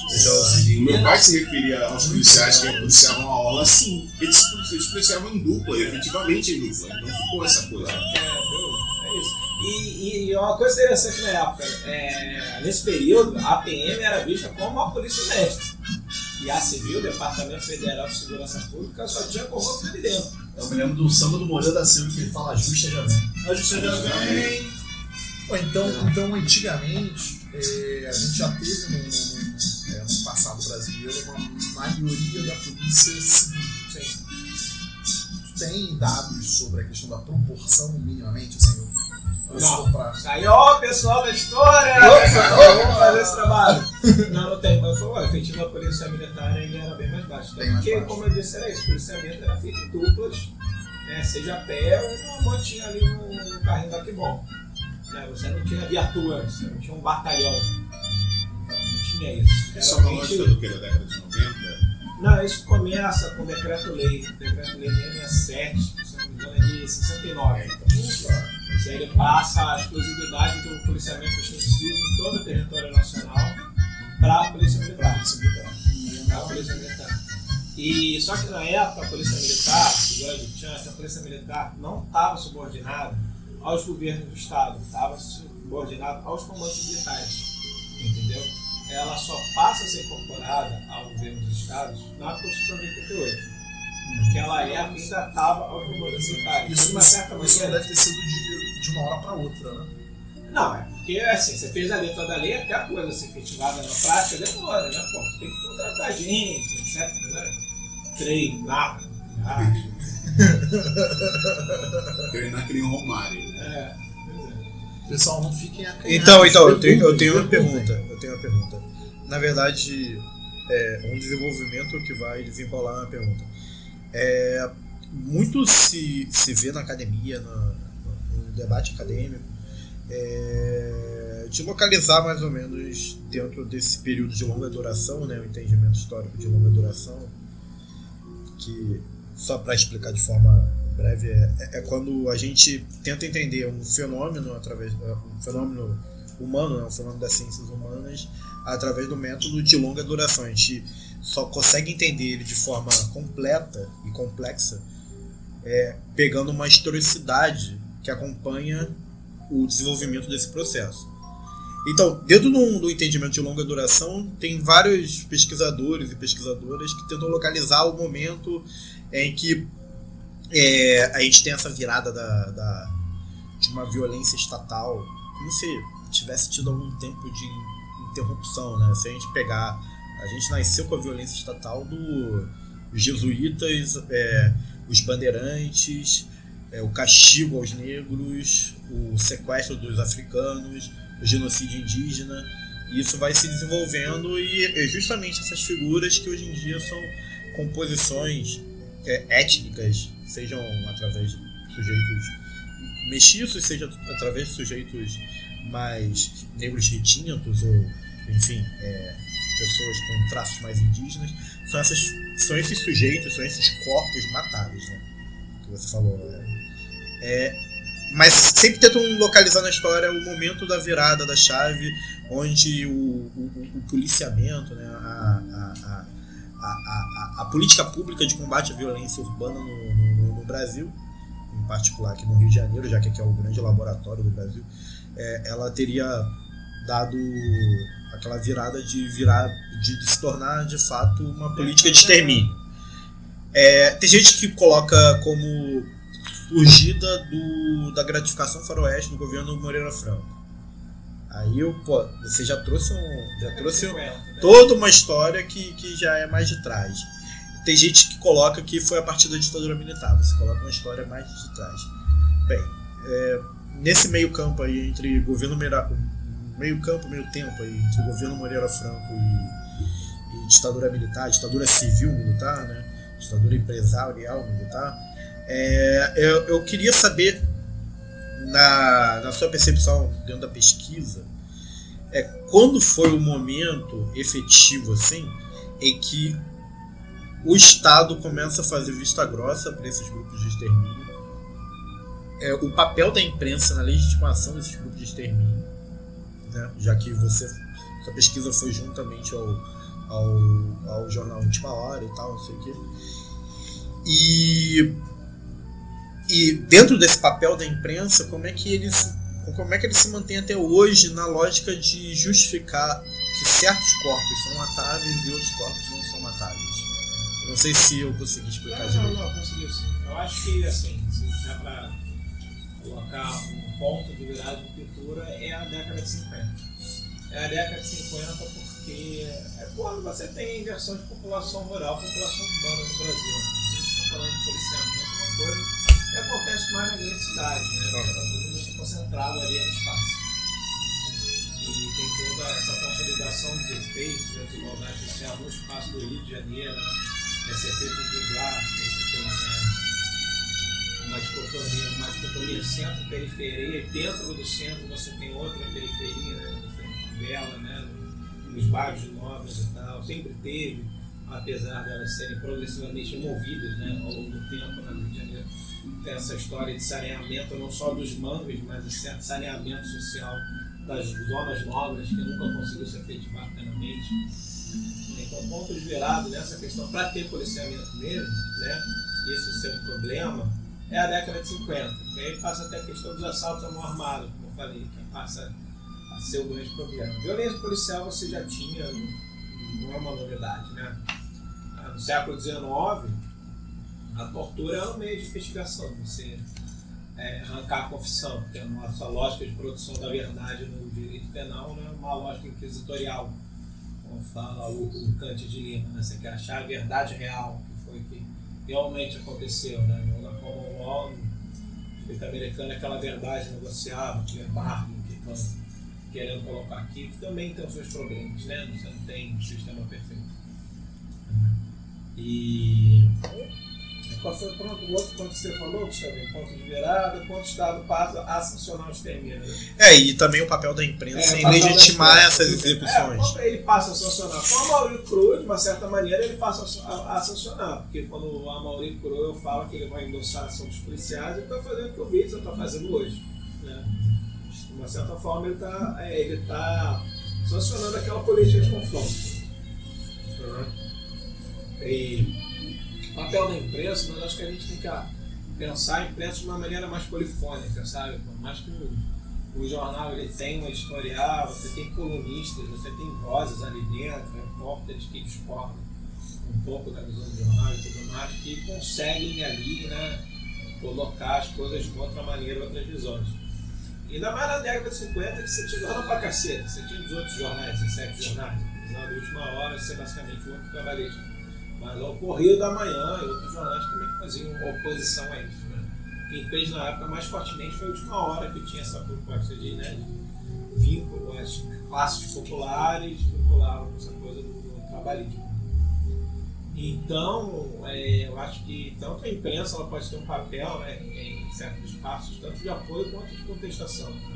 Porque é, quando surgiu o Esquadrão da Morte, o nome, em 58, foi um papel de contestação, até depois da morte do cara de cavalo.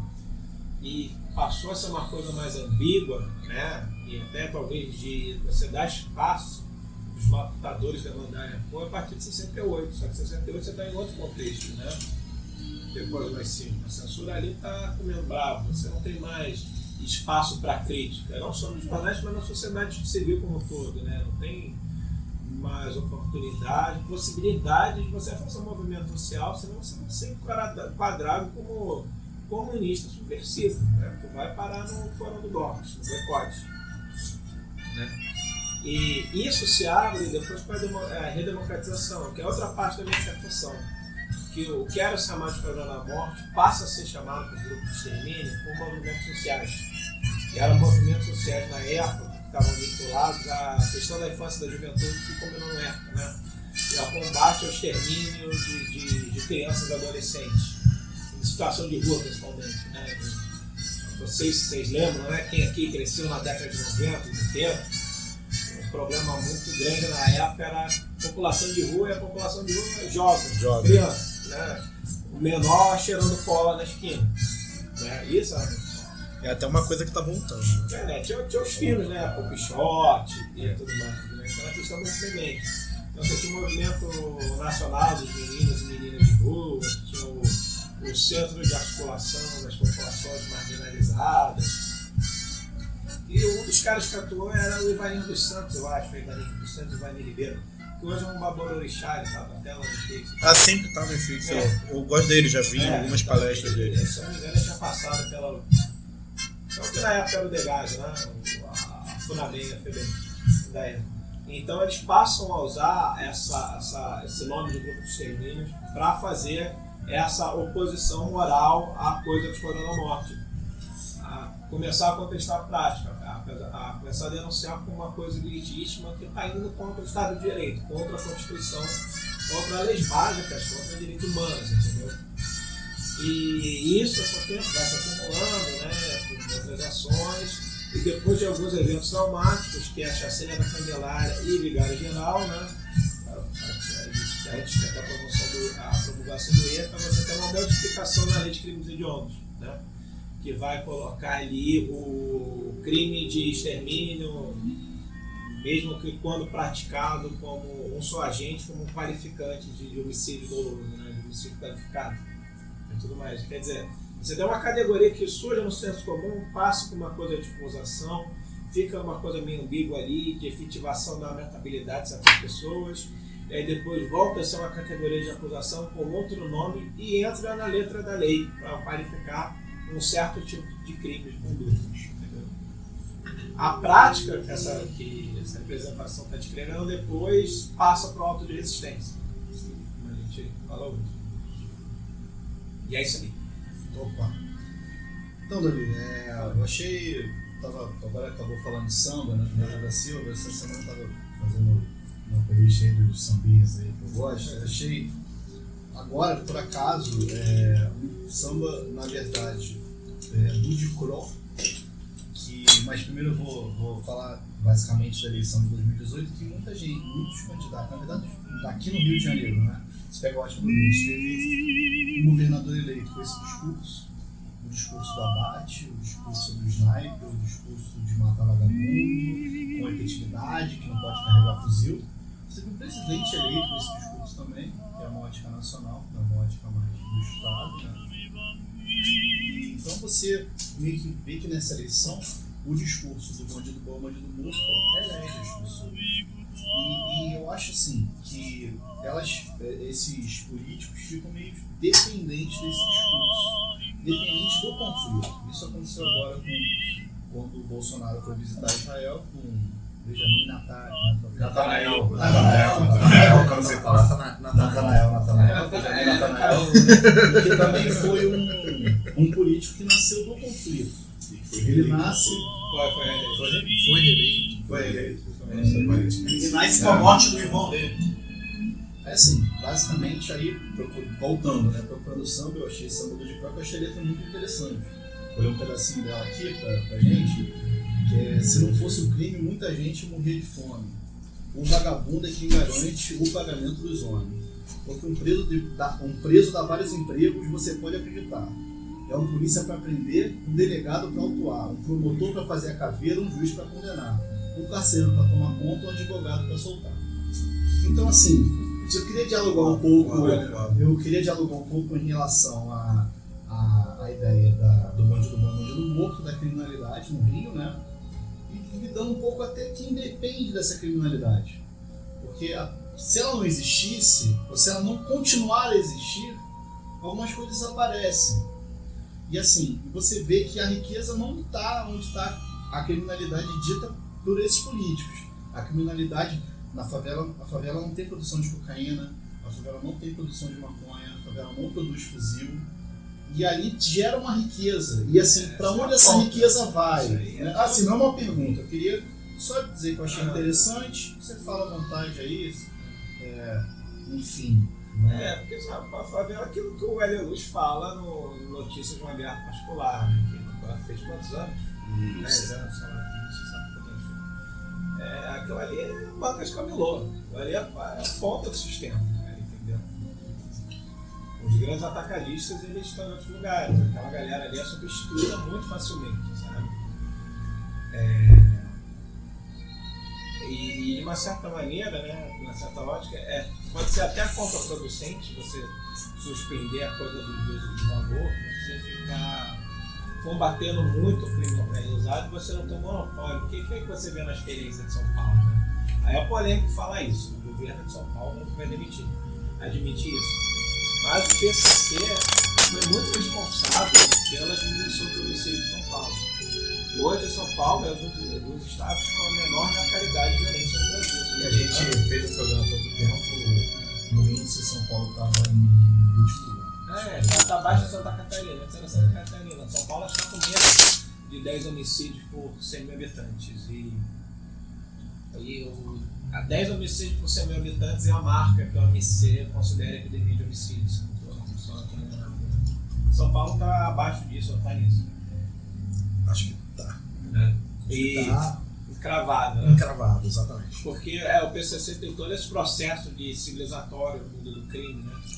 Norbertianamente falando, né? essa parte do PCC, ele passa a regular o uso da violência. Você não vai usar da violência para resolver qualquer problema, qualquer pendena, né? porque você é contra, você foi traído, porque fulaninho te zoou, e você vai lá e vai matar o cara. Não é assim, entendeu? Então eles passam a fazer a coisa do debate, né? aquelas quebradas lá. Se alguém fez alguma merda, isso é levado ao representante do PCC da área, o pessoal do PCC vai lá pegar o cara e vai chamar para o debate, fazer a conexão com o pessoal da sintonia que está na cadeia, e aquele cara vai ser julgado ali vai ser dado uma, uma sentença para ele.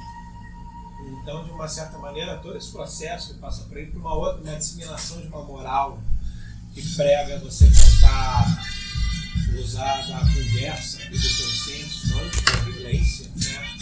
acabou de contribuindo para a diminuição, diminuição dos índices de letalidade de São Paulo. Também porque eles acabaram sendo hegemônicos ali do, do mercado. Não chegam a ter um monopólio, mas eles têm quase um monopólio. Eles são hegemônicos no mercado de drogas. Tá? Você não tem é a situação que a gente tem no Rio de Janeiro, que você tem CV, ADA em terceiro comando e ainda milícia, né? Lá não, lá só PCC e pronto. Então isso facilitou muito as coisas para. Mas por outro lado, quando eles passam a se aqui pelo Brasil e entrar nos outros estados, eles acabam aumentando a letalidade nesses estados. Então, grande parte também você vê metade da letalidade do Ceará cresceu muito por causa do confronto com o PCC com facções locais, né? Que são afiliadas ali, geralmente, ao Comando Vermelho, tem alguma relação ali de parceria. E, e por quê? O que, é que tem aí? Você tem uma situação no mercado ilegal fragmentado de pessoas disputando o monopólio. Não só de territórios, né? mas de de venda mesmo.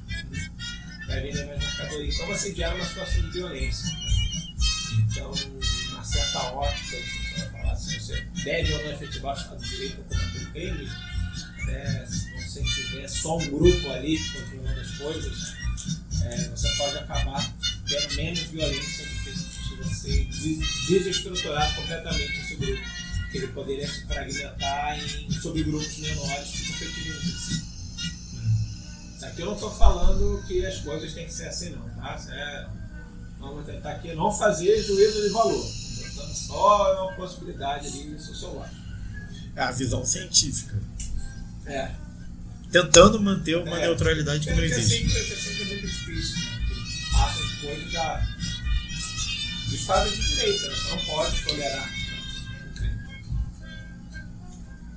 Mais alguém aí que Eu tinha pensado numa coisa. é, você fez essa, essa diferenciação entre, entre, a, entre como o PCC se organiza e as facções dele se organizam. É, eu sempre tive muita impressão de que tinha, muito- tinha muito a ver com a ostensividade armada, com essa coisa de, de- de colocar armas à vista. Inclusive o Witzel usa isso como critério, né? ele É. vai ver, ele atira. Porque o, é, é, o PCC não tem isso como uma política muito. É, faz, parte mesmo deles, ele tá. É, e, e você tem ideia de quando isso começa no Rio? Porque assim, eu- eu- a minha memória de moleque, assim, eu, eu cresci no morro e tal, e não tinha essa percepção de arma. Sei lá, meados da década de 80, ali começo da década de 90, era um 38, era uma pistola. É, ele, Sabe? é, ele no final de 80 que você tem essa mudança, então começam essas disputas de território com o Comando Vermelho, começa a se expandir, né? E a cocaína entra em cena. Ah, Pablo. Escobar inunda o mercado de cocaína. Porque droga é uma coisa maravilhosa, né? Porque você não precisa de demanda, a própria oferta cria demanda. Sim. Entendeu? Não tem essa coisa que oferta é variável passiva, não. O Pablo Escobar demonstrou que não é. É, Você tinha muita pouca cocaína. Eu estudei tráfico de drogas no Rio de Janeiro, na década de 70, as quantidades de cocaína apreendidas não chegavam ali a 2 quilos e você tirando o pó do nariz das pessoas, sabe? Hoje em dia é uma preço de É, pois é, essa pessoa. seja muito mais. É, todo ah, esse contexto de expansão da- da- das facções e as disputas internas, né? Porque aí surge o terceiro comando para fazer uma composição ao comando vermelho. Você tem um racha ali do comando vermelho na época do Beira-Mar, né? Tem a saída do E, tem a saída do Salsinho da Feira Vintém, do Cid Acari e do Escadinha, né? Que o, o Cid Acari e o Escadinha acho que vão pro terceiro comando, se não me engano. O da Vila Vintém, o E, ficou um lado, então começa a fragmentar mais as coisas, né? E uma substituição de lideranças no, no Comando Vermelho? Tem uma, troca de gerações muito rápidas ali, né? Em prática. No, PCC, você teve ali primeiro o- do Geleão, Cezinha, tal, o Sombra, teve toda aquela polêmica lá do- Sombra acabou assassinado lá pelo Cezinha pelo Geleão, se não me engano. Aí o Marcola era um cara que estava ascendendo na hierarquia e tal. E ele discordava ali do Cezinho do Geleião, que o Cezinho e o Geleião estavam querendo fazer atentado pelo Brasil. Marcola não era disso e eles marcam a mulher do Marcola. O Marcola fica puto com isso.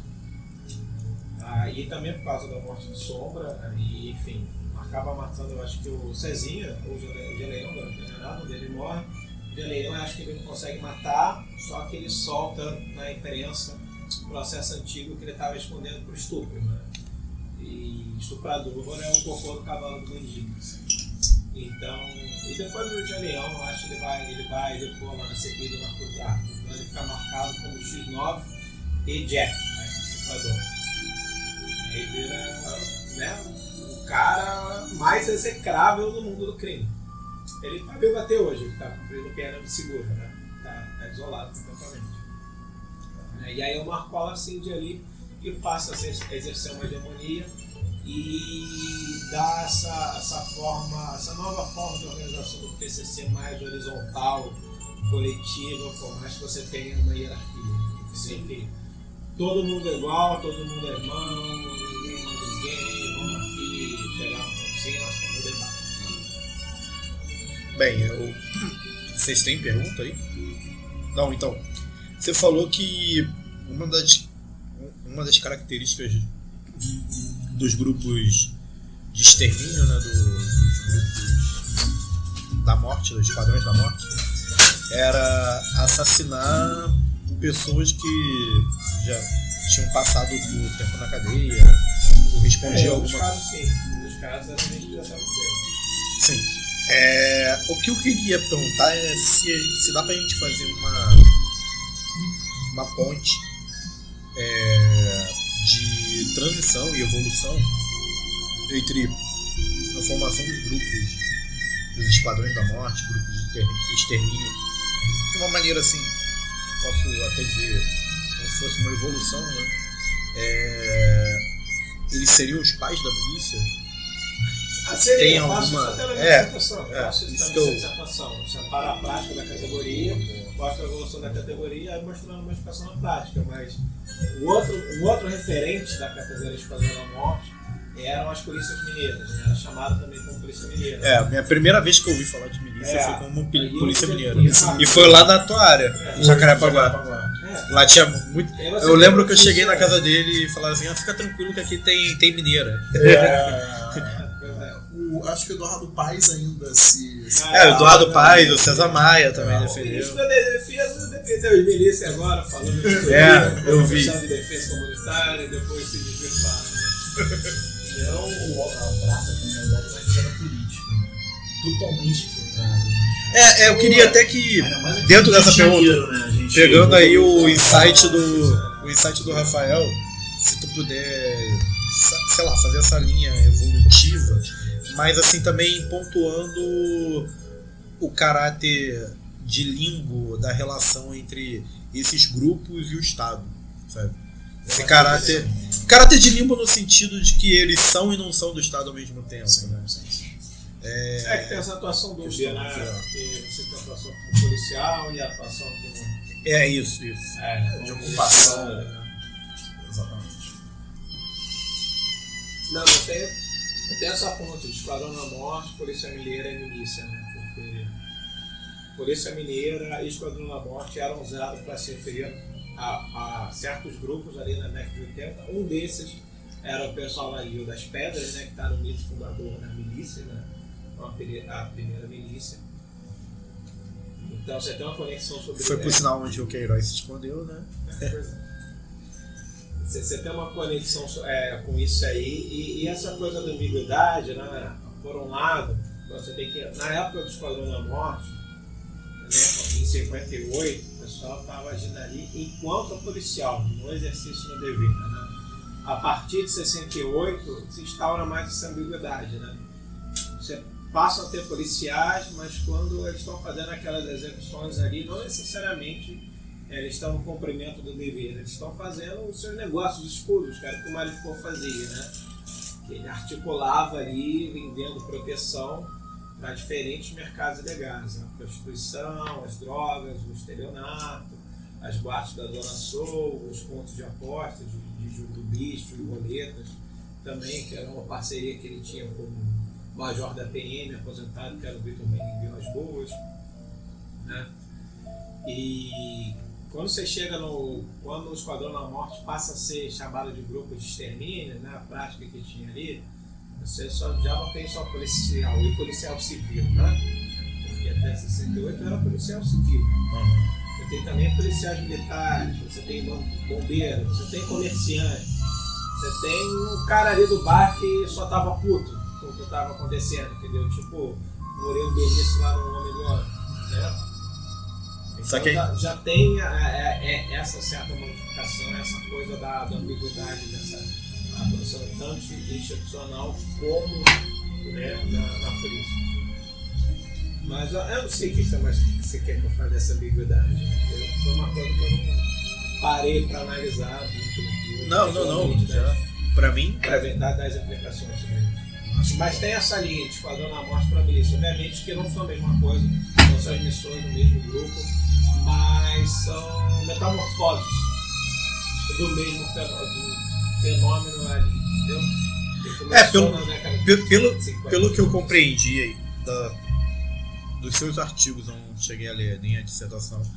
A dissertação não encontrei nem a tese. Até uma parada para reclamar aí com o PPGSA da, do, do botar aí. Mas nos artigos, é, a percepção que eu tive é que esse ethos, né, é- é, esse padrão cultural do Esquadrão da Morte, ele se espraiou. Assim. E em parte ele deu. Ele, ele, ele, ele em parte. Parte desse ethos, parte desse padrão de atuação, esse padrão cultural de atuação, ele se espraiou para o comportamento atual, contemporâneo das polícias, óbvio, sem desconsiderar o desenrolar e o desenvolvimento histórico, né? E, em outra, e por outro lado, desse espraiamento, né, desse, desse espalhamento cultural, é, as práticas, até hoje, que a gente observa no padrão de execução que as milícias procedem. São muito semelhantes, tatuagem de... de o que você falou? Caveira. Exato. Desenho, né? É, eu não sei se essa impressão está correta. Até... É, o, a milícia ela não faz muito essa publicização, né? o Esquadrão da Morte fazia, né? fazer questão de tornar isso um evento público, de botar no jornal. A milícia não, não faz mais isso, né? Tem até o trabalho lá do Inácio Coelho, nessa parte, né? que depois lá da CPI das milícias, e da coisa lá de jornalista do jornal deles, passaram a matar os caras, mas, mas nem foi. É, sem Mas eu exposição. acho que no início teve um requinte, tinha mais requinte de É, crueldade. essa é, é aquela demonstração de poder soberano, poder. né? É, Suplício Damiano, né? Tu vai fazer a coisa mais brutal ali com o cara pra ninguém se meter contigo, entendeu? Vai, vai enforcar ele, desmembrar e botar a cabeça lá na lança em praça pública durante algum tempo, né? Pra ninguém se meter contigo. Então, a sentença da Tiradentes é tipo isso: o cara vai ser enforcado, depois vai ser desmembrado, vai ficar tantos tempos na cabeça dele, a casa dele vai ser queimada e vai salgar a, a terra da casa dele para nada crescer ali durante um bom tempo. É, tipo, você tem que expurgar a existência do cara e demonstrar ali o que, que vai acontecer se alguém se meter com o Estado. Né? Uma forma de. Alguém tem mais alguma pergunta e tal? Eu gostaria só de fazer uma última pergunta, só para sedimentar e tornar a discussão aqui um pouco mais propositiva. É, a população, acho que principalmente dos, dos grandes centros urbanos, assim, a gente viu muito isso na eleição né, do ano passado, com o ganho aí bizarro do Bolsonaro, é, fala muito em intranquilidade nas ruas, principalmente nos centros urbanos. É, como você vê hoje assim, a atual política de Estado no combate ao que se chama de criminalidade e o que, que você vê aí como alternativa, se você não concorda, obviamente não concordo, com, a atual política. Não, eu concordo. Super. Vamos matar, foda-se. Tem que matar mesmo. Isso aí é, botar em fila. Vagabundo! É, Vagabundo! Enterrar em pé, que é que enfim. O que você vê como, como alternativa a essa política de extermínio? Ah, Essa política de, de, de enfrentamento, na verdade, não resolve o problema. Você está atuando reativamente, você está atuando na ponta, né? você não tem inteligência por trás, todo mundo já fala aí, que trabalha com tempo. Renato Sérgio Lima, Guice, Câncer, todo mundo trabalha com isso. E, e tem mais uma coisa, é, no máximo que você consegue mudar é o sentimento de segurança e insegurança das pessoas, porque você tem uma coisa muito diferente, que é a incidência real de crimes e de letalidade, como as pessoas se sentem na rua. Porque, curiosamente, as pessoas mais expostas à violência, a serem roubadas, né? por exemplo, a gente, né? jovem que sai na rua à noite sozinho, então, etc. São as pessoas que menos temem. Quem mais teme é o velhinho que fica sozinho em casa vendo linha direta todo dia. Tipo minha avó. Sabe? Pessoal, mais PM. Ah, ela não vai ser roubada, ela não vai ser roubada nunca, nunca, nunca. Ela teme assim, né, de uma maneira impressionante, sabe? Então é muito diferente a incidência real da violência e o medo da violência. São duas variáveis distintas, né?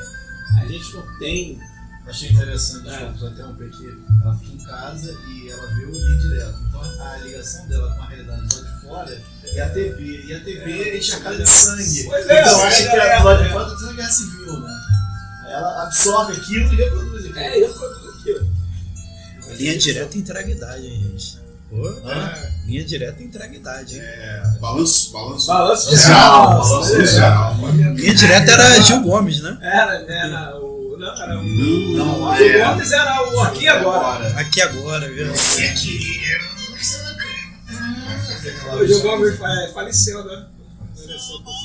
Bem, mas pra ouvintes de- da faixa abaixo de 20 anos, linha direta aqui agora é tipo da Atena hoje em dia. É, Esse tipo de jornal do todo dia. Linha direta uma vez por semana. É, vai uma vez por semana pegava Uma vez casos emblemáticos. Isso. Hoje são programas diários, três vezes por, por dia, às vezes. Todos os canais. em Todos os canais por duas horas.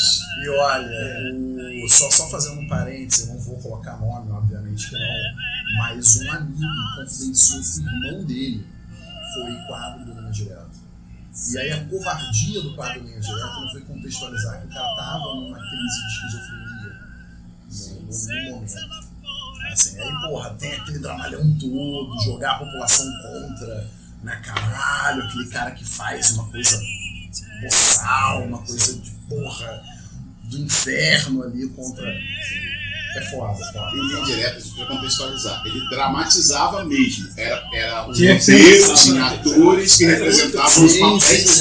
Isso, É porque a gente fez esse paralelo. É, eu- Eu, eu- eu queria falar Cidade Alerta. Ah, sim. É. A gente fez Simulava um- a situação. É, a gente fez um paralelo com Cidade Alerta que não precisa simular. Eles vão lá, eles já têm o link deles, eles já filmam o bagulho Não, o acontecendo. Grande Cidade Alerta é uma coisa mais artística. É, né? pô. De carreira, né? Pois é, os roteiristas que inventaram novela escreviam Cidade Alerta. e o Cidade Alerta não tinha diálogo. Era só a narração por trás e a atuação das pessoas ali. Era. E, e- e terminou, salvo engano, por determinação judicial. Porque você tinha casos de júri onde você toda uma sociedade contra ali o dito como criminoso acusado.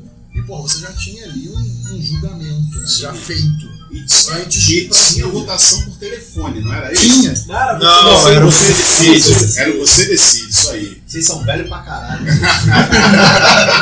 Ah, Você decide, era ibope semanal. Pô, você decide, era um puto experimento sociológico que você estava ali medindo a moral da sociedade brasileira toda semana. Era a curtida antes da curtida, né? É, eu, por sinal, eu recomendo que os governos pelo mundo todo usem quadros como você decide pra substituir referendos, cara. Aí mostra assim, olha, a situação seria assim, com e assim, sem. Qual era o Brexit ou não? Brexit ou não? Enfim. Mas foi, foi respondido. É, é, porque é só uma coisa, só vai atuar no, ali no sentimento de segurança. Você colocar por intervenção militar. Só está atuando no sentimento de segurança e segurança, né? você não está atuando na, nas causas do problema, entendeu? Você está fazendo um grande combate ao meio mas, porra, não está articulando isso. O Witzel já disse que não, não cabe a ele julgar, né? Sim, não cabe a ele julgar. Mesmo estando no estado do Rio de Janeiro, mesmo estando lá. Ele é juiz, pô. É, é. Ele resolveu, ele resolveu sozinho o caso da Marielle, não vamos esquecer. É, Caralho, e o cara, o cara, o cara fez o maior ibope, né?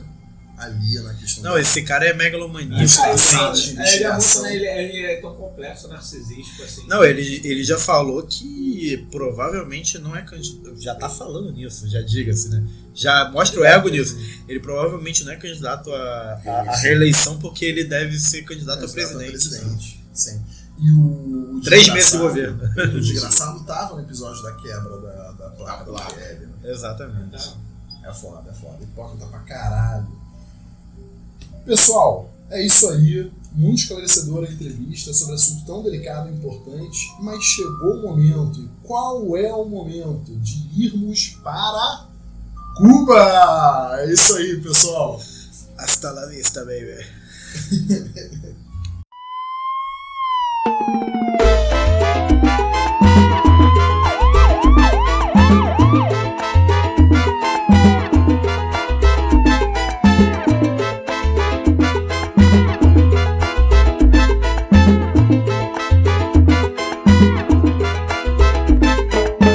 Cuba, ô comunista safado! Ah, vai pra Cuba! Vai pra Cuba, pô!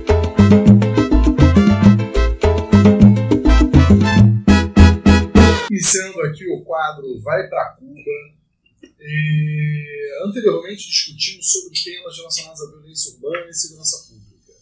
Por mais que tenhamos já abordado o acontecido, torna-se importantíssimo frisarmos e debatermos um pouco mais sobre o não acidental assassinato pelo Exército Brasileiro de um jovem de 19 anos e de um músico que passava com seu carro na companhia de sua família. Davi, como nosso convidado, teria algo mais a pontuar aí sobre o que aconteceu? Mais uma vez, só instigando. É, o- foi uma mera coincidência? Foi um acidente? não é coincidência, acidente não é não, né? Isso aí é aquela crônica anunciada, já estava previsto que ia acontecer. Não tem como você fazer uma política de uso, né, entrar cima da força e, e não teve esse, esse tipo de vítima, né? Enfim. É, o negócio é como, pô, tá, tá, tá tratando isso coisa nova, que eu, que eu tô achando que, assim, fazendo um brainstorm aqui que não tinha na época, que é o caso do, do, do músico do Evaldo, é uma mutação do caso do, do Edgar Paredes Oliveira aí, que desencadeou a categoria de padrão morte, do caso do Pedreiro Amarildo, né, que é aquela vítima que não podia ser morta. Né?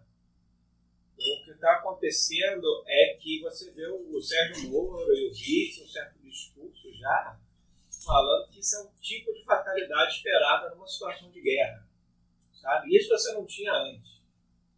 Entende? Isso está sendo uma coisa muito nova, ainda foi muito pontual. Só que foram pe- pessoas com autoridade, né? Com, com carros ali, e qualquer coisa que elas falem, né? Enquanto homens cultos, tem um efeito muito grande, né?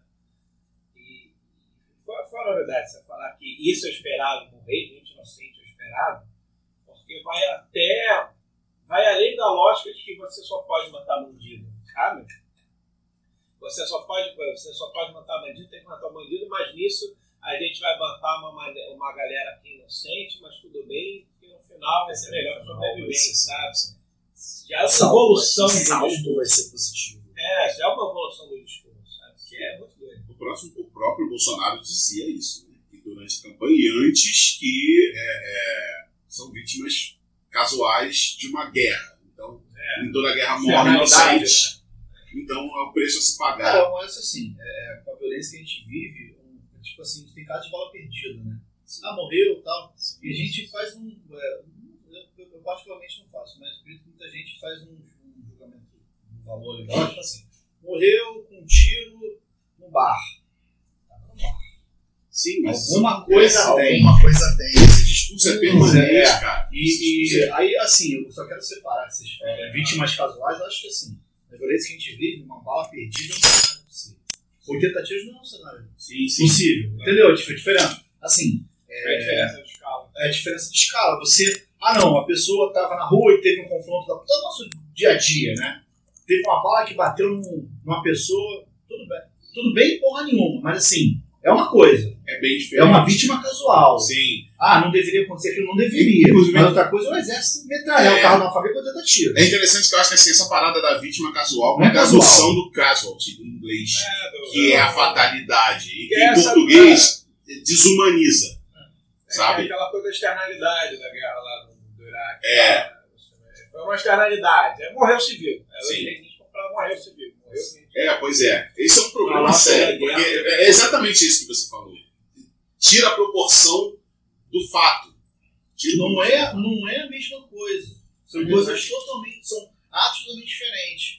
Você, numa- durante uma troca de tiro, uma bala sai da sua trajetória, ou, ou, ou tem a sua trajetória, enfim, mata o inocente ou atinge o inocente. E você tem, não sei, 10 militares atirando com fuzil, uma ação deliberada, né, cara? com 80 tiros no carro de uma família. Isso, obviamente, como ninguém estava armado dentro do carro, não teve uma ação da família. Sim, e você não tem a veiculação de coisas terríveis que às vezes acontecem. Por exemplo, na, na ocupação da maré, existem denúncias de abusos sexuais por parte de militares e que a mídia não fala, não toca nisso.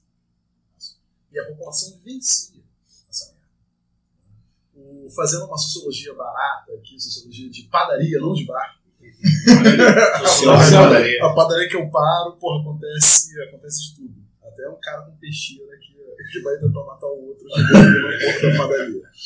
Mas, vendo, porra, na, na, na televisão, tem uma televisãozinha lá na padaria, sobre essa questão do, da- da- do assassinato do músico, porra, acabei externalizando, porra, enfim, os absurdos, etc. O cara falou, não, mas deve ter, tido, deve, ter acontecido alguma normalidade. Você sabe dizer se ele ultrapassou a Blitz? Porra, É que a lógica que a gente tá falando, você tá culpando a vítima. sim, sim, sabe? sim. É a mesma coisa que aconteceu no Esquadrão da Morte. Então, com o Esquadrão da Morte, na época, não importava se o cara era inocente ou não trabalhador. Se ele fosse um corpo abandonado com aquelas características do crime do Esquadrão da Morte, manietado, torturado, estrangulado, fuzilado, automaticamente já era um bandido. Tanto que isso passa a ser usado por outros atores que não tinham vinculação com o mundo do crime. Gustavo vai morrer. Gustavo, sai do buraco aí. Desculpa. Desculpa, desculpa, Desculpa, galera. só, só contextualizar que vocês tentaram visualizar é, é, é vapor aqui, é uma coisa sofisticada de, de nicotina. Mas é, é Tava isso. botando Eu pra achei que carregar. você tava morrendo nesse buraco aí. Eu coloquei pra carregar, gente. Ah, não, tá. tudo bem. É, e o, o, o, caso, o, ca- o caso do Evaldo lá, né? De falar, ah, ele tá fazendo alguma coisa errada. É, é a culpa a vítima, é a chave do Jaguar. Você tá abrindo uma investigação para saber se o cara era bandido ou não. Entendeu? Você não tá investigando os assassinos, você tá investigando a vítima. Tu autoriza, a coisa acaba sendo quem atira. Isso parece óbvio dizer, mas a gente precisa entender que se assim, se fosse uma guerra entre dois grupos de traficantes, ou dois grupos de milícias, eles iam falar, lá estão matando um inocente, mas não é o exército. Então, automaticamente, essa pessoa deve ter feito alguma coisa de errado. O Davi falou que é, um- que é uma coisa que existe, que é a intervenção militar, mas que ela não serve pra nada, basicamente. Que a função do exército não é essa. Aliás, Bem, a gente tem que. A gente tem que. serve. Não Mas- serve pro bem do povo. A gente tem que-. A gente, a tem que ressaltar Não, o fato de que o, o, exército não está em intervenção não tem GLO no momento. O ocorrido, O assassinato do Evaldo foi ocorrido entre em- num, raio de 3 a 4 quilômetros da, Sim, da vila militar. Perto. Olha, é, é perto pensando em transporte de carro e tal. 3, 4 quilômetros dá uma boa 15, 20, cami é, 20 minutos de caminhada. Se tiver chovendo, Então, assim, a ação já era ilegal em si, já que o exército não, não deve atuar na segurança pública. E o único instrumento legal que garante a atuação do exército na segurança pública, que seria a GLO, ou a intervenção de caráter militar, como o Temer inovou, ela, elas não estavam em. E GLO ela é limitada né? É limitada. Então a gente já, já estabelece uma ilegalidade daí. A gente pode parar para pensar o seguinte: é, é, analisar a conjuntura. A conjuntura que a gente tem é o seguinte: é deterioração das institu- instituições desde a Lava Jato. A gente tem que a Lava Jato, assim, a princípio pareceu muito interessante. Para mim nunca pareceu, eu sempre achei muito exótica e equivocada no- no- na sua atuação. Mas E digamos, arbitrária. arbitrária e tal. Eu que, por isso que eu usei a palavra exótica para ser mais moderado. É, ela esgarçou ainda mais uma, um- uma problemática do Brasil que é a, ela esgarçou as possibilidades de persecução penal do, no Brasil. As maneiras como a gente pode perseguir um Persecução? indivíduo. Persecução. Percepção, Ah, tá. percepção. As maneiras como a gente pode perseguir um indivíduo utilizando as ferramentas do Estado com uma suposta legitimidade weberiana de o o uso legítimo da força do Estado através só, só- só- o único o único legitimado a usar a força é o Estado. Aí nesse contexto a gente vai evoluindo para casos assim tipo de polarização política, né? É, petista, etc. O que, que é? Lá, petralha e mortadela, coxinha, cacete. É eleição do inimigo. É, e a gente tem um quadro também de. é, de aumento das tensões. Né? Nesse quadro de aumento das tensões, os discursos políticos também se extremaram, né? foram para os polos. Dentro da conjuntura atual, a gente, a gente percebe uma conjuntura de permissividade, de tá permitido assassinar no varejo, tá permitido assassinar no atacado, porque tu olha um e nesse contexto é óbvio, as pessoas não são não são pedras, né? As pessoas elas criam toda uma estrutura de sentimentos, uma estrutura de pensamento. Nesse, nessa conjuntura, a gente criou lá os heróis da pátria, o, o momento que sempre acontece no Brasil de vez em quando, que é a eleição de, de alguns Dom Sebastiães. Né? Foi. Só rapidinho. Então, é. Só para terminar. O Moro, o Moro e o Bolsonaro estariam nesse, nesse momento, estariam ocupando esse lugar nesse momento. Se os salvadores da pátria elegem como solução para os problemas da pátria a execução de indivíduos indesejáveis, o que, que eu vou esperar de diferente do exército ou da polícia militar? Sim, nada. Aí quando eu ainda, tu ainda pega, no, no caso do Rio de Janeiro, a gente ainda agrega o fato de ter um governador. Mas aí tu inclui Rio de Janeiro, Santa Catarina, São Paulo. São Paulo, porra, São Paulo. Então, a gente tá num quadro que ainda que sempre se fez vista grossa e um certo, uma certa naturaliza, naturalização desses indivíduos executados, já que, tipo, ah, é uma uma infeliz tragédia do, do, quadro de guerra urbana que vivemos. Esse seria o, a argumentação que foi a argumentação do, do Batoré de Curitiba, né? Do, do, do Sérgio Moro. É, era Batman, mas ele parece mais o Batoré. Né? O Batoré de Curitiba e, e, do, e do Witzel. Então, cara, assim, por mais que esses problemas já fossem subjacentes da nossa sociedade, já fossem pré-existentes, a gente está num momento em que todo todo cenário, seja no campo simbólico, seja no campo material, seja no campo da, do estímulo das práticas, estão sendo estimulados, né? Então, eu não estou fazendo análise aqui, eu não estou fazendo perguntas. É a parte da análise.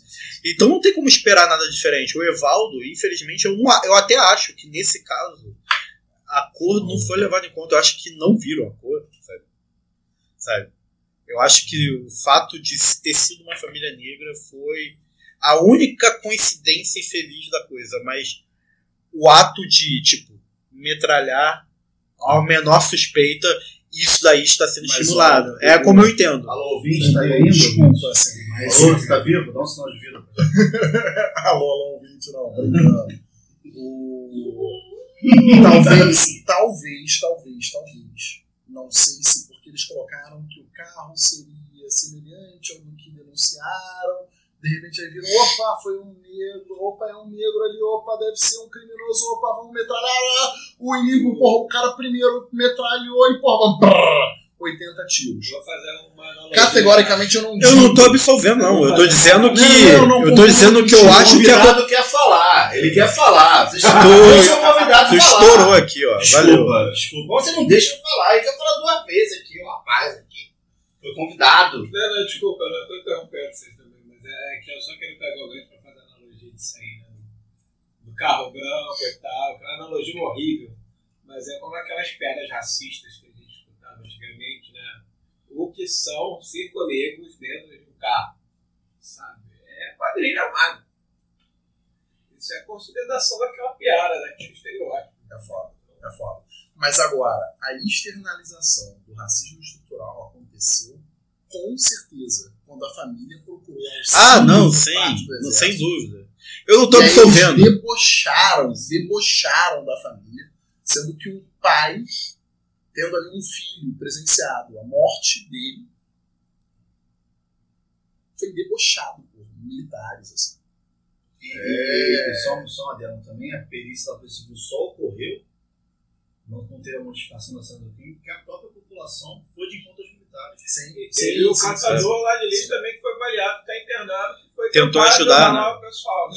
Isso, que foi um transeunte, não sabia que era catador de lixo. É, não, ali é uma região bem pobre da cidade. E pouco antes, aí a, eu acho que a questão da, da banalização da, é, do combate contra o crime, contra o mal e etc., um jovem de 19 anos baleado pelas costas, estão com outro jovem na, na, dirigindo a, a, moto. Tudo bem, porra, o camarada lá da padaria chegou e falou, porra, não, mas eles furaram a blitz e tal, porra, porra furaram. Não, mas é. Não furaram, mas. Você vai dar tiro no Exatamente. Qual é o papel ali de uma blitz, de uma. Porra, você no máximo vai perseguir, vai dar voz de.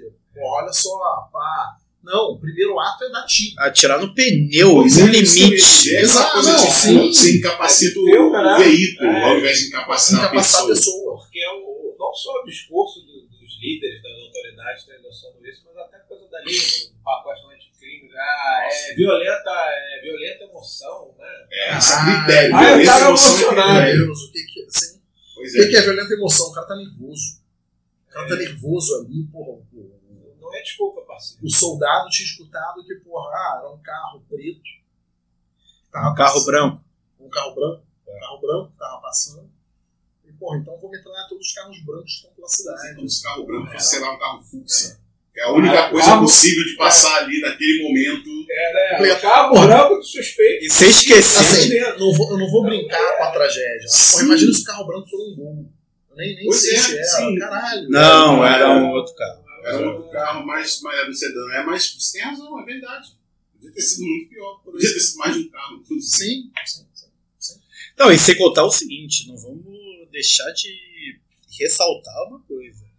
Ainda que fossem bandidos, 80 tiros tá Não, fora de exatamente. qualquer prática desejável de patrulhamento. Exatamente. Você vai estar ali, na verdade, o tiro vai ser pra. Porra, ou de repente um pneu, ou de repente até na perna, tentar o máximo possível incapacitar o camarada de fugir e você ali fazer, efetuar uma prisão flagrante e tal. Cara, Que não foi, foi assassinato. No 13 terceiro tiro, você não sabe mais o que fazer. Exatamente.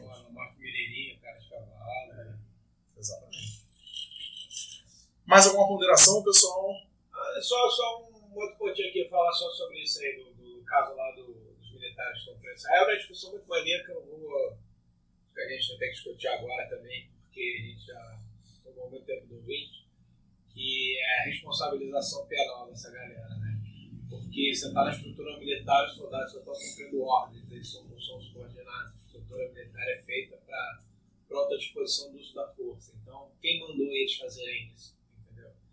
Então, essa averiguação da responsabilidade ela tem que se estender à hierarquia. Tem que pegar também o oficialato. né? Ah, pelo, pela, Ah, tese que o, pela tese que o Moro gosta tanto, que é o domínio do fato, quem atirou, quem apertou o gatilho foi o Sérgio Moro. Sérgio Moro é quem matou o Evaldo. E olha, eu não tô fazendo um proselitismo barato aqui, não. É uma analogia. É porque ele usa essa vagabunda. Essa, na verdade, ele distorce essa doutrina do- da aplicação jurídica. Que é Não, não é do Kelsey, não. O cara tá vivo até hoje.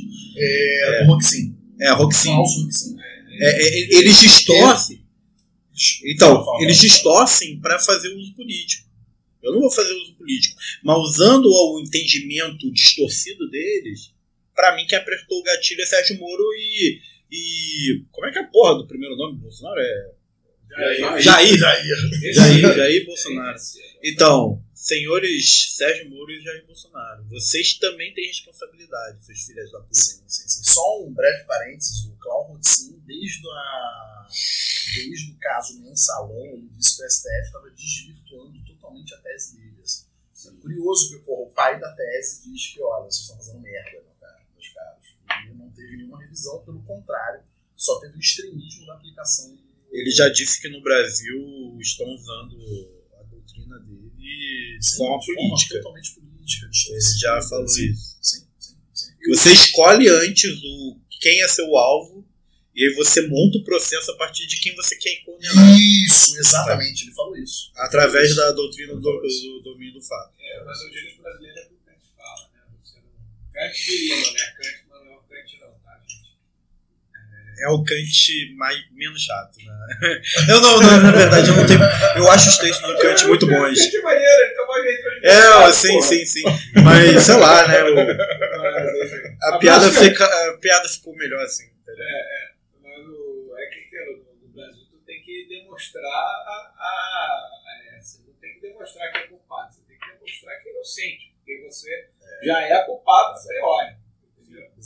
Bizarro. Uma, coisa que eu, eu lembrei, assim, está se discutindo muito que isso, esse, o julgamento desse crime vai ficar na alçada da justiça militar. Mas aparentemente não. Existem três casos. Eu estava com a lei aberta. Existem três casos, você viu, em que isso se aplica à justiça militar. Nenhum deles foi é, é, é, engloba esse crime. Por Porque, a princípio, eu até abri aqui o texto da lei para a gente ler. O primeiro parágrafo diz: os crimes de que trata este artigo, ah, quando dolosos contra a vida e cometidos por militares contra civil, serão da competência do Tribunal do Júri. Para não ser competência do Tribunal do Júri, ou seja, para não estar na justiça comum, tem que estar enquadrado em um dos três casos muito específicos.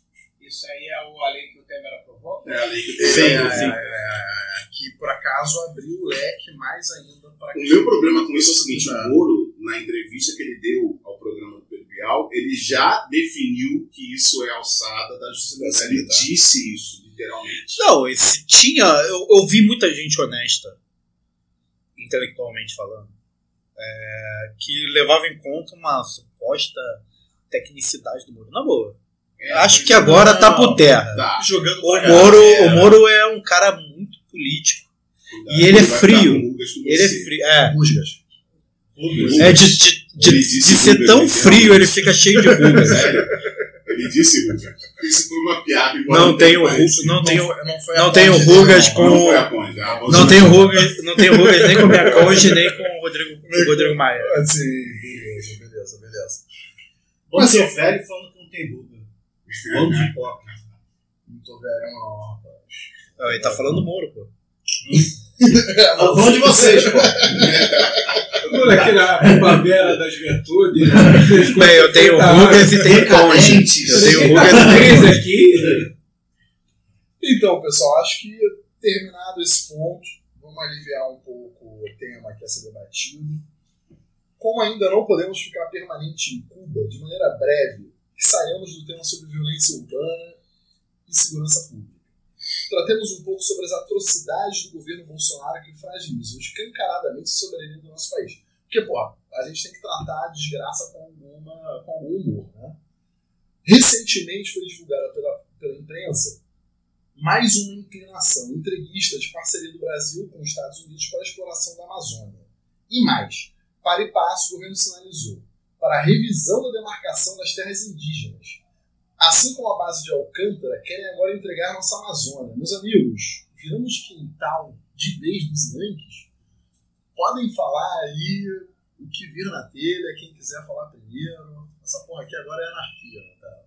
Fica à vontade aí, gente. Fica à vontade. Caralho, primeiro foi a porra da base de Alcântara, Sim. agora a porra da exploração. Caralho, eu, eu, eu me senti como se fosse um, um KO do, do Mortal Kombat. Sim. Assim, Finish. total, finish him.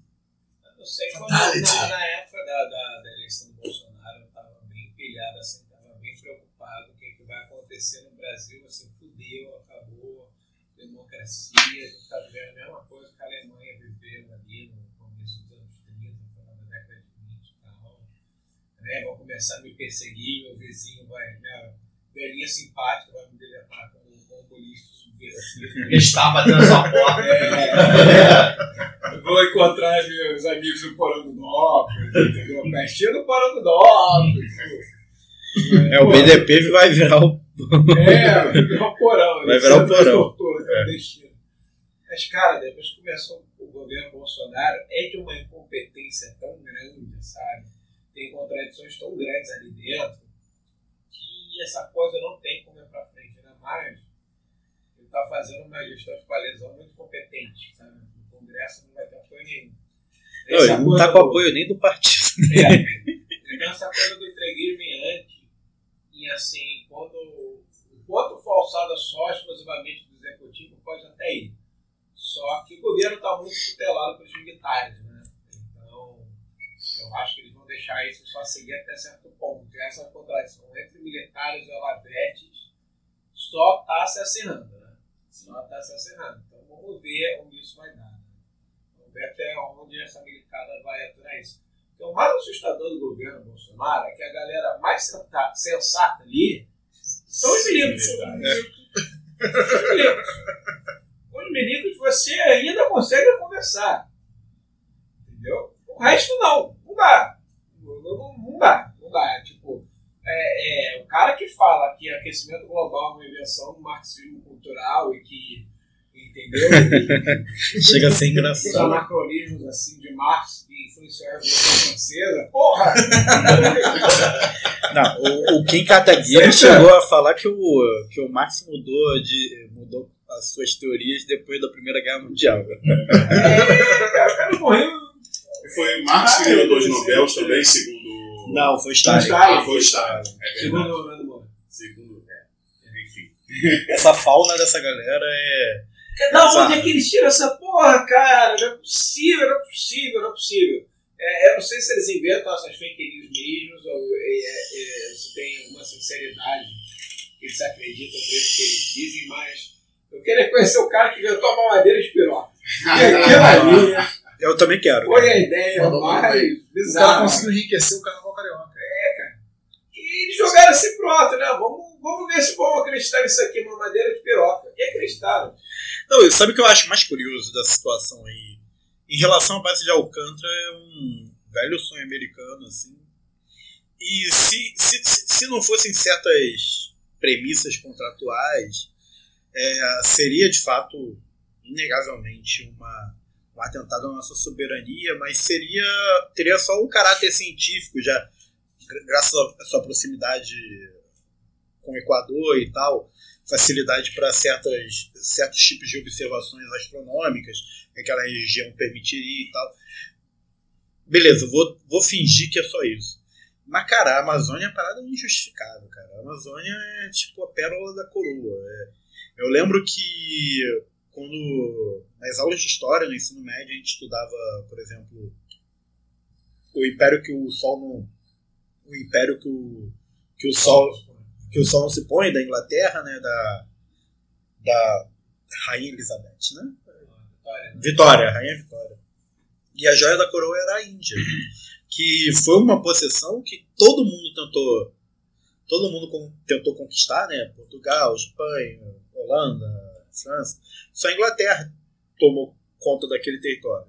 E no momento que, na década de 40, perdeu a, a, a possessão da Índia, perdeu a tal da joia da coroa. E a joia da coroa, no momento, no mundo, assim, em termos de capacidade exploratória, em termos de recursos naturais, em termos de biodiversidade, tanto de fauna quanto de flora, em termos de complexidade de, de, de, de- de diversidade cultural, já que a gente tem lá povos tradicionais da floresta, nós temos povos tradicionais quilombolas, nós temos povos tradicionais indígenas, indígenas até não contactados, gente que está pelo menos há 519 anos isolado. Porque muitos desses povos isolados são povos que fugiram dos portugueses. Tem esse lado também, que é até triste, né? A gente parar pra pensar. Agora, entregar a Amazônia, assim, tipo, abrir a Amazônia para um tipo de. Seja lá qual for a cor. Broderagem. Não, é, seja a broderagem para tipo exercício militar, seja a broderagem para para para exploração econômica mesmo, extração de ouro, extração de, de qualquer tipo de minério, nióbio. nióbio. Eu tô querendo até agora Isso ia entender. chegar no nióbio, né? Salvação do Brasil. Porque eu acho que tem uma Eu tô coisa. até agora entender, querendo entender que porra é Eu não essa. sei que porra é essa, por que que ele não vem? Que Que ele não essa ainda? Não tem uma, uma, uma empresa pra tirar, ir lá tirar o Não, eu não sei mesmo, eu tô aqui. O nióbio é tipo adamantium, né? É, tipo, É, eu, eu tô aqui, eu tô aqui abrindo a mesa. Se alguém conseguir me explicar por que, que o nióbio é tão foda, consegue, porque, ninguém sério. Mas ainda assim, né? É Tu, Deve indestrutível.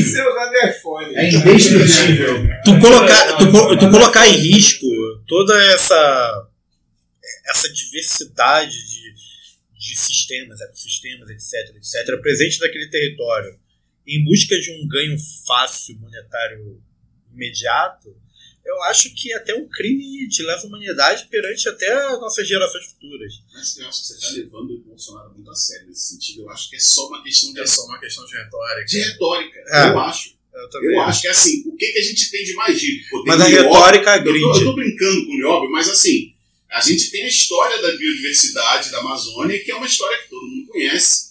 E ele fala assim: o que que eu posso entregar? Como eu posso ser mais vassalo do Trump?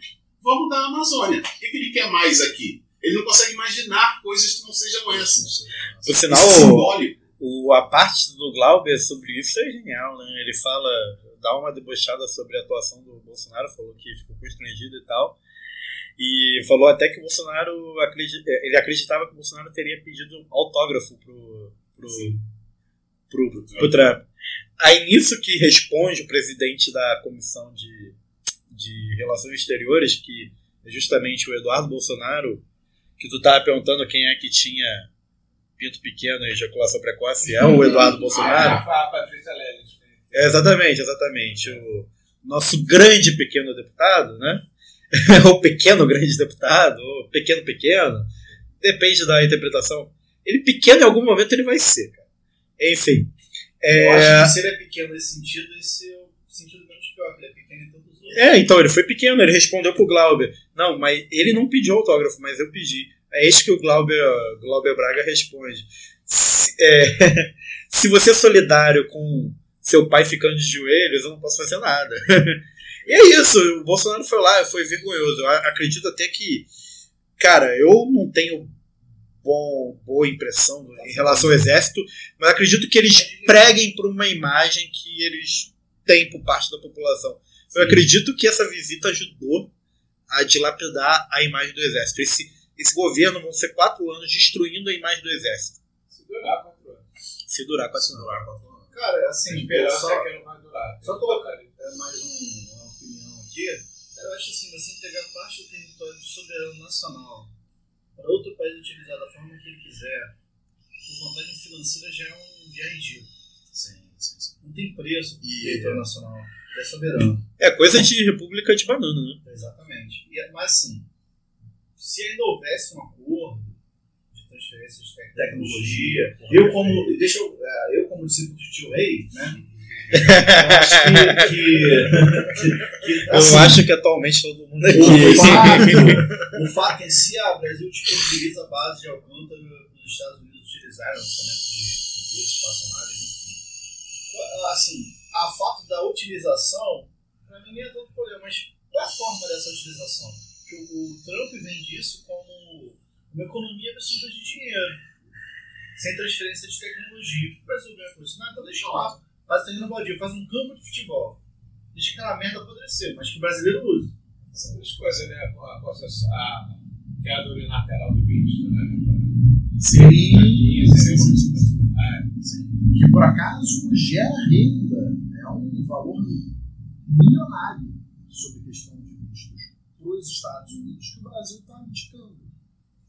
Cadê o princípio da reciprocidade, que é um princípio muito básico nas relações diplomáticas? Acabou. Assim, se abre. E a, a questão da base de Alcântara, eu acho que tem duas, assim, dois apontamentos assim, que, eu, que, eu, que eu gostaria de fazer. Um, o primeiro, é que parece que são 30% minoração, né, diminuição do, do- do custo de combustível de lançamento de, de, de foguete, de míssil, de satélite. Satélite. Então você coloca uma área soberana É do uma das Brasil, áreas, eu não sei liga para outro, outro país utilizar. Aqui, aí você fala, ah, aqui estamos desenvolvendo um satélite de comunicação, sei lá que porra que eles estão fazendo, um alien, sei lá o que estão fazendo. 30% Mas assim, tu não sabe, você não tem acesso, aqui não, Não, tem e- americano. E tem áreas, e tem áreas que são vedadas à presença de, Exatamente. essa de seria- brasileiros. esse pra o mim, esse é o mais drástico. E assim, de novo, de novo, falar assim, de, vamos lá, os Estados Unidos tem uma área soberana no Brasil da dos Estados Unidos. Os Estados Unidos, ninguém sabe o que acontece lá, eles podem colocar um míssil nuclear lá. Exatamente. E a Venezuela está do lado. Então o que vem se trazendo para o Brasil? A minha pergunta é essa. Qual bem você está trazendo para o país? A minha preocupação é essa, como brasileiro. Mas é crise do míssil, dos mísseis cubanos, né? Sim, sim, a gente pode vivenciar aqui porra, uma crise porra, de tensão de guerra e tal, absurda, e porra, os Estados Unidos pode dar o gatilho e a gente ser o, o maior prejudicado. A gente ter o sangue aqui no nosso país. Então, porra, é, é, é extremamente Sangue vermelho. Não, verde para amarelo, eu disse vermelho. Sangue vermelho de verdade que é comunista.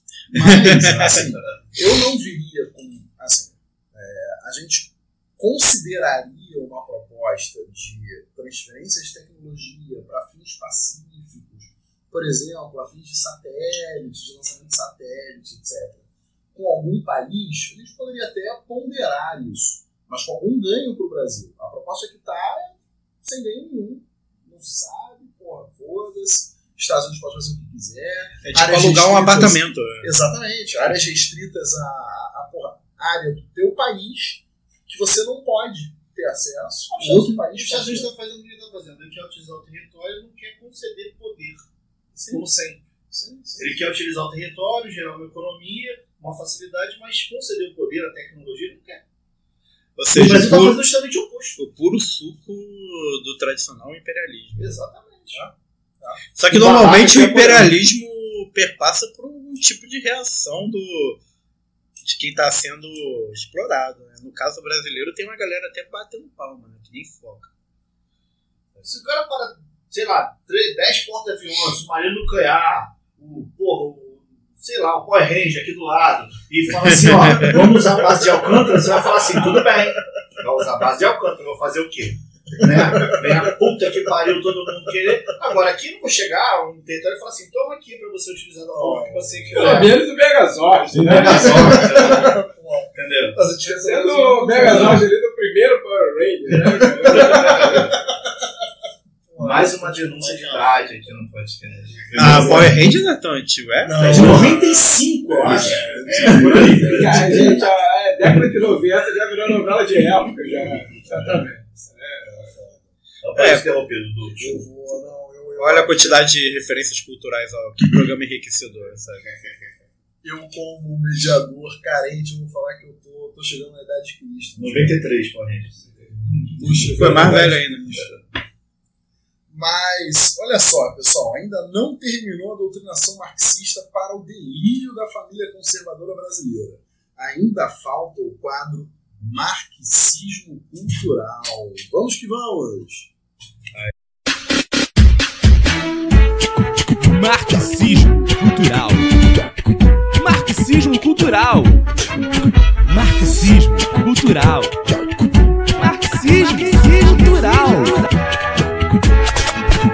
Chegou a hora de colocar os tapetes na sala, diminuir a intensidade das luzes para tirar aquela sonequinha gostosa.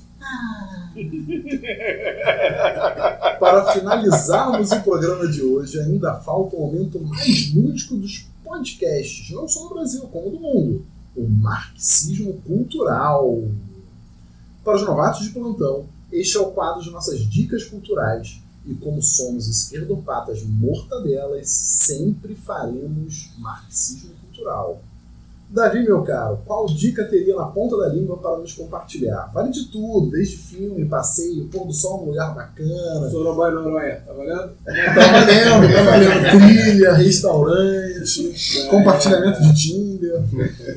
Não, você não, você não pode. O cara é casado. Sou pai de família, Você não representante da tradicional família brasileira. Isso aí, isso aí. Surubão. O sonho tradicional pai de família do Brasil é o surubão não é é, deixa o camarada mais lençol. É, tradicional pai de família é aquele pobre. Bruna né, que Marquezine, quem é que tava mais no surubão de Noronha?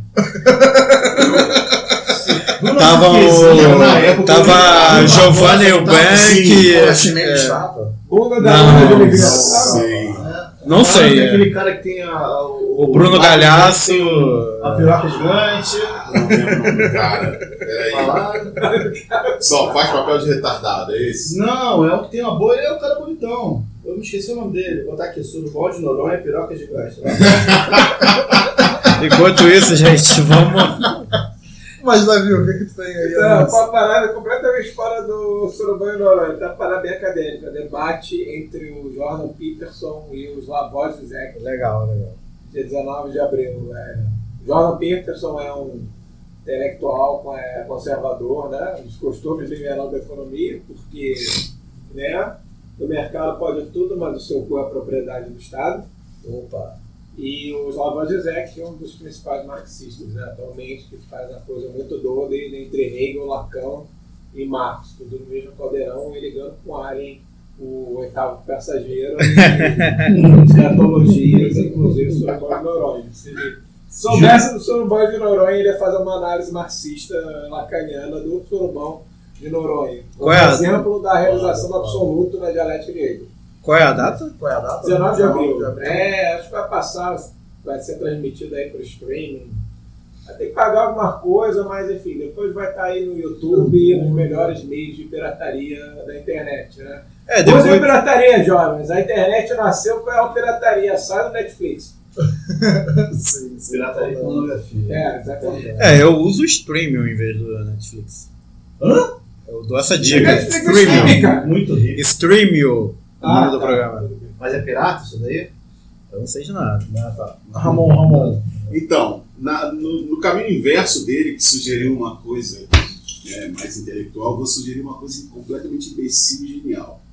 Idiocracy. Idiocracia, vocês conhecem? Ah, conheço. Esse filme é legal. É um filme genial que explica, mostra muito um retrato do mundo que a gente está vendo hoje, que vai exatamente pelo caminho inverso. É um mundo que, que execra totalmente o conhecimento.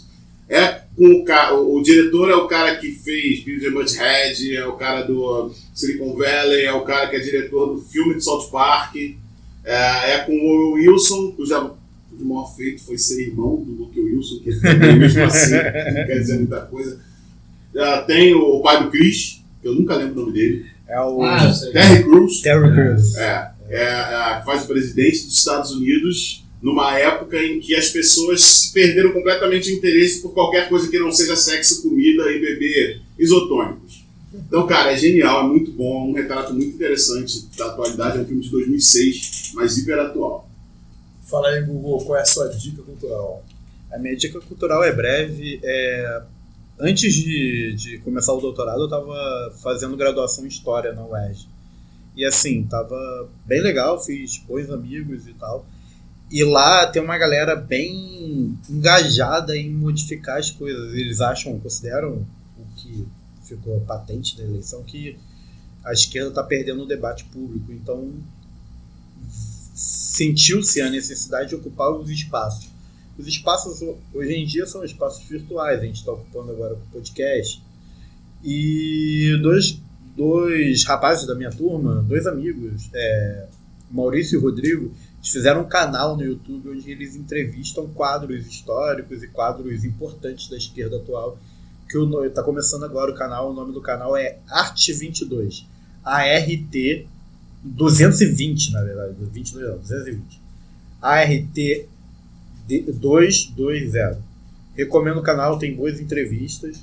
Tem uma entrevista bem legal com o Leomar Coelho do pessoal. É legal. É, e outras tantas e tal. E tem muito material interessante na internet independente. Eu recomendo que se consuma, né? Até porque o YouTube tá essa bizarrice, porque a esquerda meio que abandonou o YouTube. Então vamos ocupar o YouTube e vamos tentar Sim, vencer essa sim, guerra. Sim, sim, sim, sim. Importantíssimo. O Marco ele tem muita contribuição sobre direito da cidade, questão aí de urbanização, etc. O cara é, já tá velhinho, é, eu, eu, eu costumo brincar que ele parece o Hannibal da esquerda, mas ele, tem muito que contribuir. A minha dica cultural, vocês vão me sacanear novamente, porque é do Rio de Janeiro. Eu sou provinciano pra caralho. Entendeu? Não. Enfim. É Heft no Rio. Mas eu vou, eu vou, eu vou, me, eu vou me defender. Eu vou me defender. Porque assim, eu moro na cidade nova, ali, pro, porra, Cidade Nova, Praça Bandeira, Estácio, Rio Comprido, numa confluência ali. É um bairro muito carente de, de, de opções culturais, de opções é, minimamente construtivas, assim. E quando eu escutei de um camarada que eventualmente estava conversando ali próximo à padaria, a famosa padaria próxima a uma banca de jornal, falou, porra, camarada, eu sei que porra, você tem um pensamento parecido com o meu, de esquerda e tal, porra, abriu aqui um brechó, maio de 68, o nome do brechó, e, porra, tem, de vez em quando até uns shows de rock, porra, de Beatles, tem umas rodinhas de samba, porra, do caralho, assim, o brechó. Aí é totalmente personalizado à esquerda, tem um pessoal que tem um pensamento bem mais progressista e tal. E, então eu vou fazer aqui propaganda deles, mesmo ainda não tendo ido. Eu provavelmente vou nessa sexta-feira mas ele fica na Rua do Matoso, número 184, no Sobrado. É, só para fins de informação, é aberto de terça a sábado, de 2 horas da tarde até 10 da noite. Tem cervejinhas especiais, Jabá, café, total jabá. Jabá! Não, pô. E o, teus amigos e amigas da padaria? Tá cheio de nova. não, não, não, não, não foram, não foram. É, e alguns dias, como eu disse, tem, a- tem eventos. Fica na, na Rua do Matoso, como eu disse, mas muito mais próximo da, da Doc Lobo. Ali fica no último quarteirão da Matoso, indo para Doc Lobo. É, tem página de Facebook e Instagram, procura aí por Brechó Cultural Mais de 68. Eu tô super ansioso de conhecer o lugar. assim. Deu pra perceber. Ah, Até por outras motivações. Fala aí, Barros, você estava pensando sobre a sua. É, eu vi sem dica cultural, aí tava pensando, tentando achar uma coisa cult bacaninha pra falar. Mas a coisa mais recente que eu tenho é que o estúdio de novo da Anitta. Tá muito bom no Spotify. Opa! Sem propaganda, que não dá real nessa porra desse programa. Spotify ou Anitta, se quiserem dar um real pra O gente. CD novo dela, o Kisses. Não sei se eu falando certo. Kisses. Kisses. Kisses. É, e inclusive a música Poquito, que fica pondo na cabeça eternamente. Porra, essa que eu acho arrancar o cerebelo pra ela sair da cabeça. Fazer uma lobotomia, sei lá, pra ela sair. Ela tá tocando eternamente. É o nome Despacito. É o novo É, Despacito. Despacito, Poquito. É. É, então, o que mais? Não sei. Faniquito, É, enfim, tudo com tudo no final. Mas mídia cultural é essa. A cultura não precisa da Anitta. A Anitta é o símbolo do brasileiro, você não conquista o mundo que não quer. Mas É isso. meritocracia, cara. É. No próximo eu falo que é o baile da gaiola, mídia cultural. Porra. A Baile da Gaiola é legal. Ah. É legal. Cuidado pra não uma prisão preventiva. hein? Eu olhei pra mim, eu olhei pra ela. É isso aí, pessoal. Um ponto final. Com isso, encerramos mais um Guanabara Connection. Esperamos que com este descontraído papo de bar escandalizemos a família tradicional brasileira e tenhamos merecido o tempo da- de atenção dos nossos queridos ouvintes. Um abraço a todos, todo mundo aí. Vamos dar tchau aos ouvintes, pessoal. Tchau. Tchau. Tchau, amiguinhos. Beijo. Vai Beijo.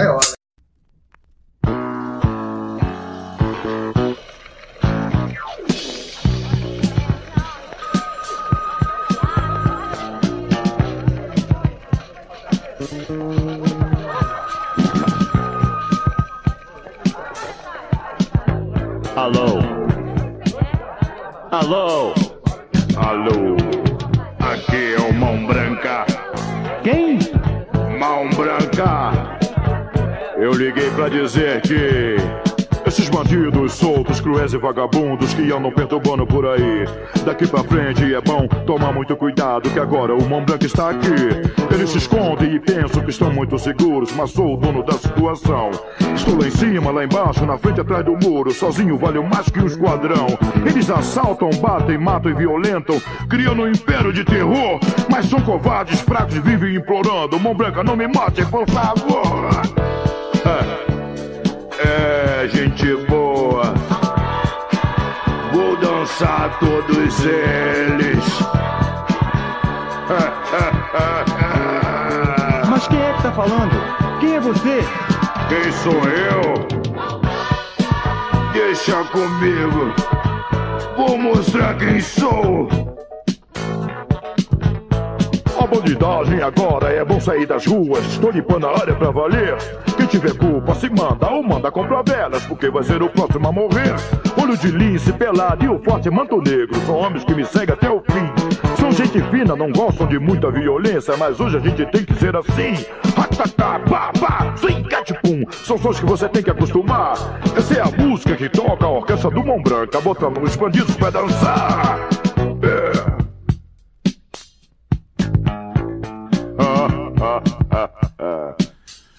Quero avisar que na Baixada estão esperando pelo senhor dois presuntinhos desovados. A moda da casa. É bom ir conferir agora. Aqui me despeço, pois amanhã tem mais.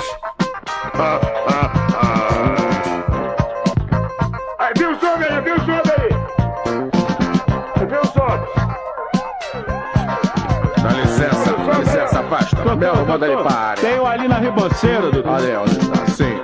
sunga azul, camisa verde, sandália havaiana. Tem outro, tem outro lá no mato. Lá no mato. Assim, esse daí. Chama o Rabecão. Morreu feio, rapaz,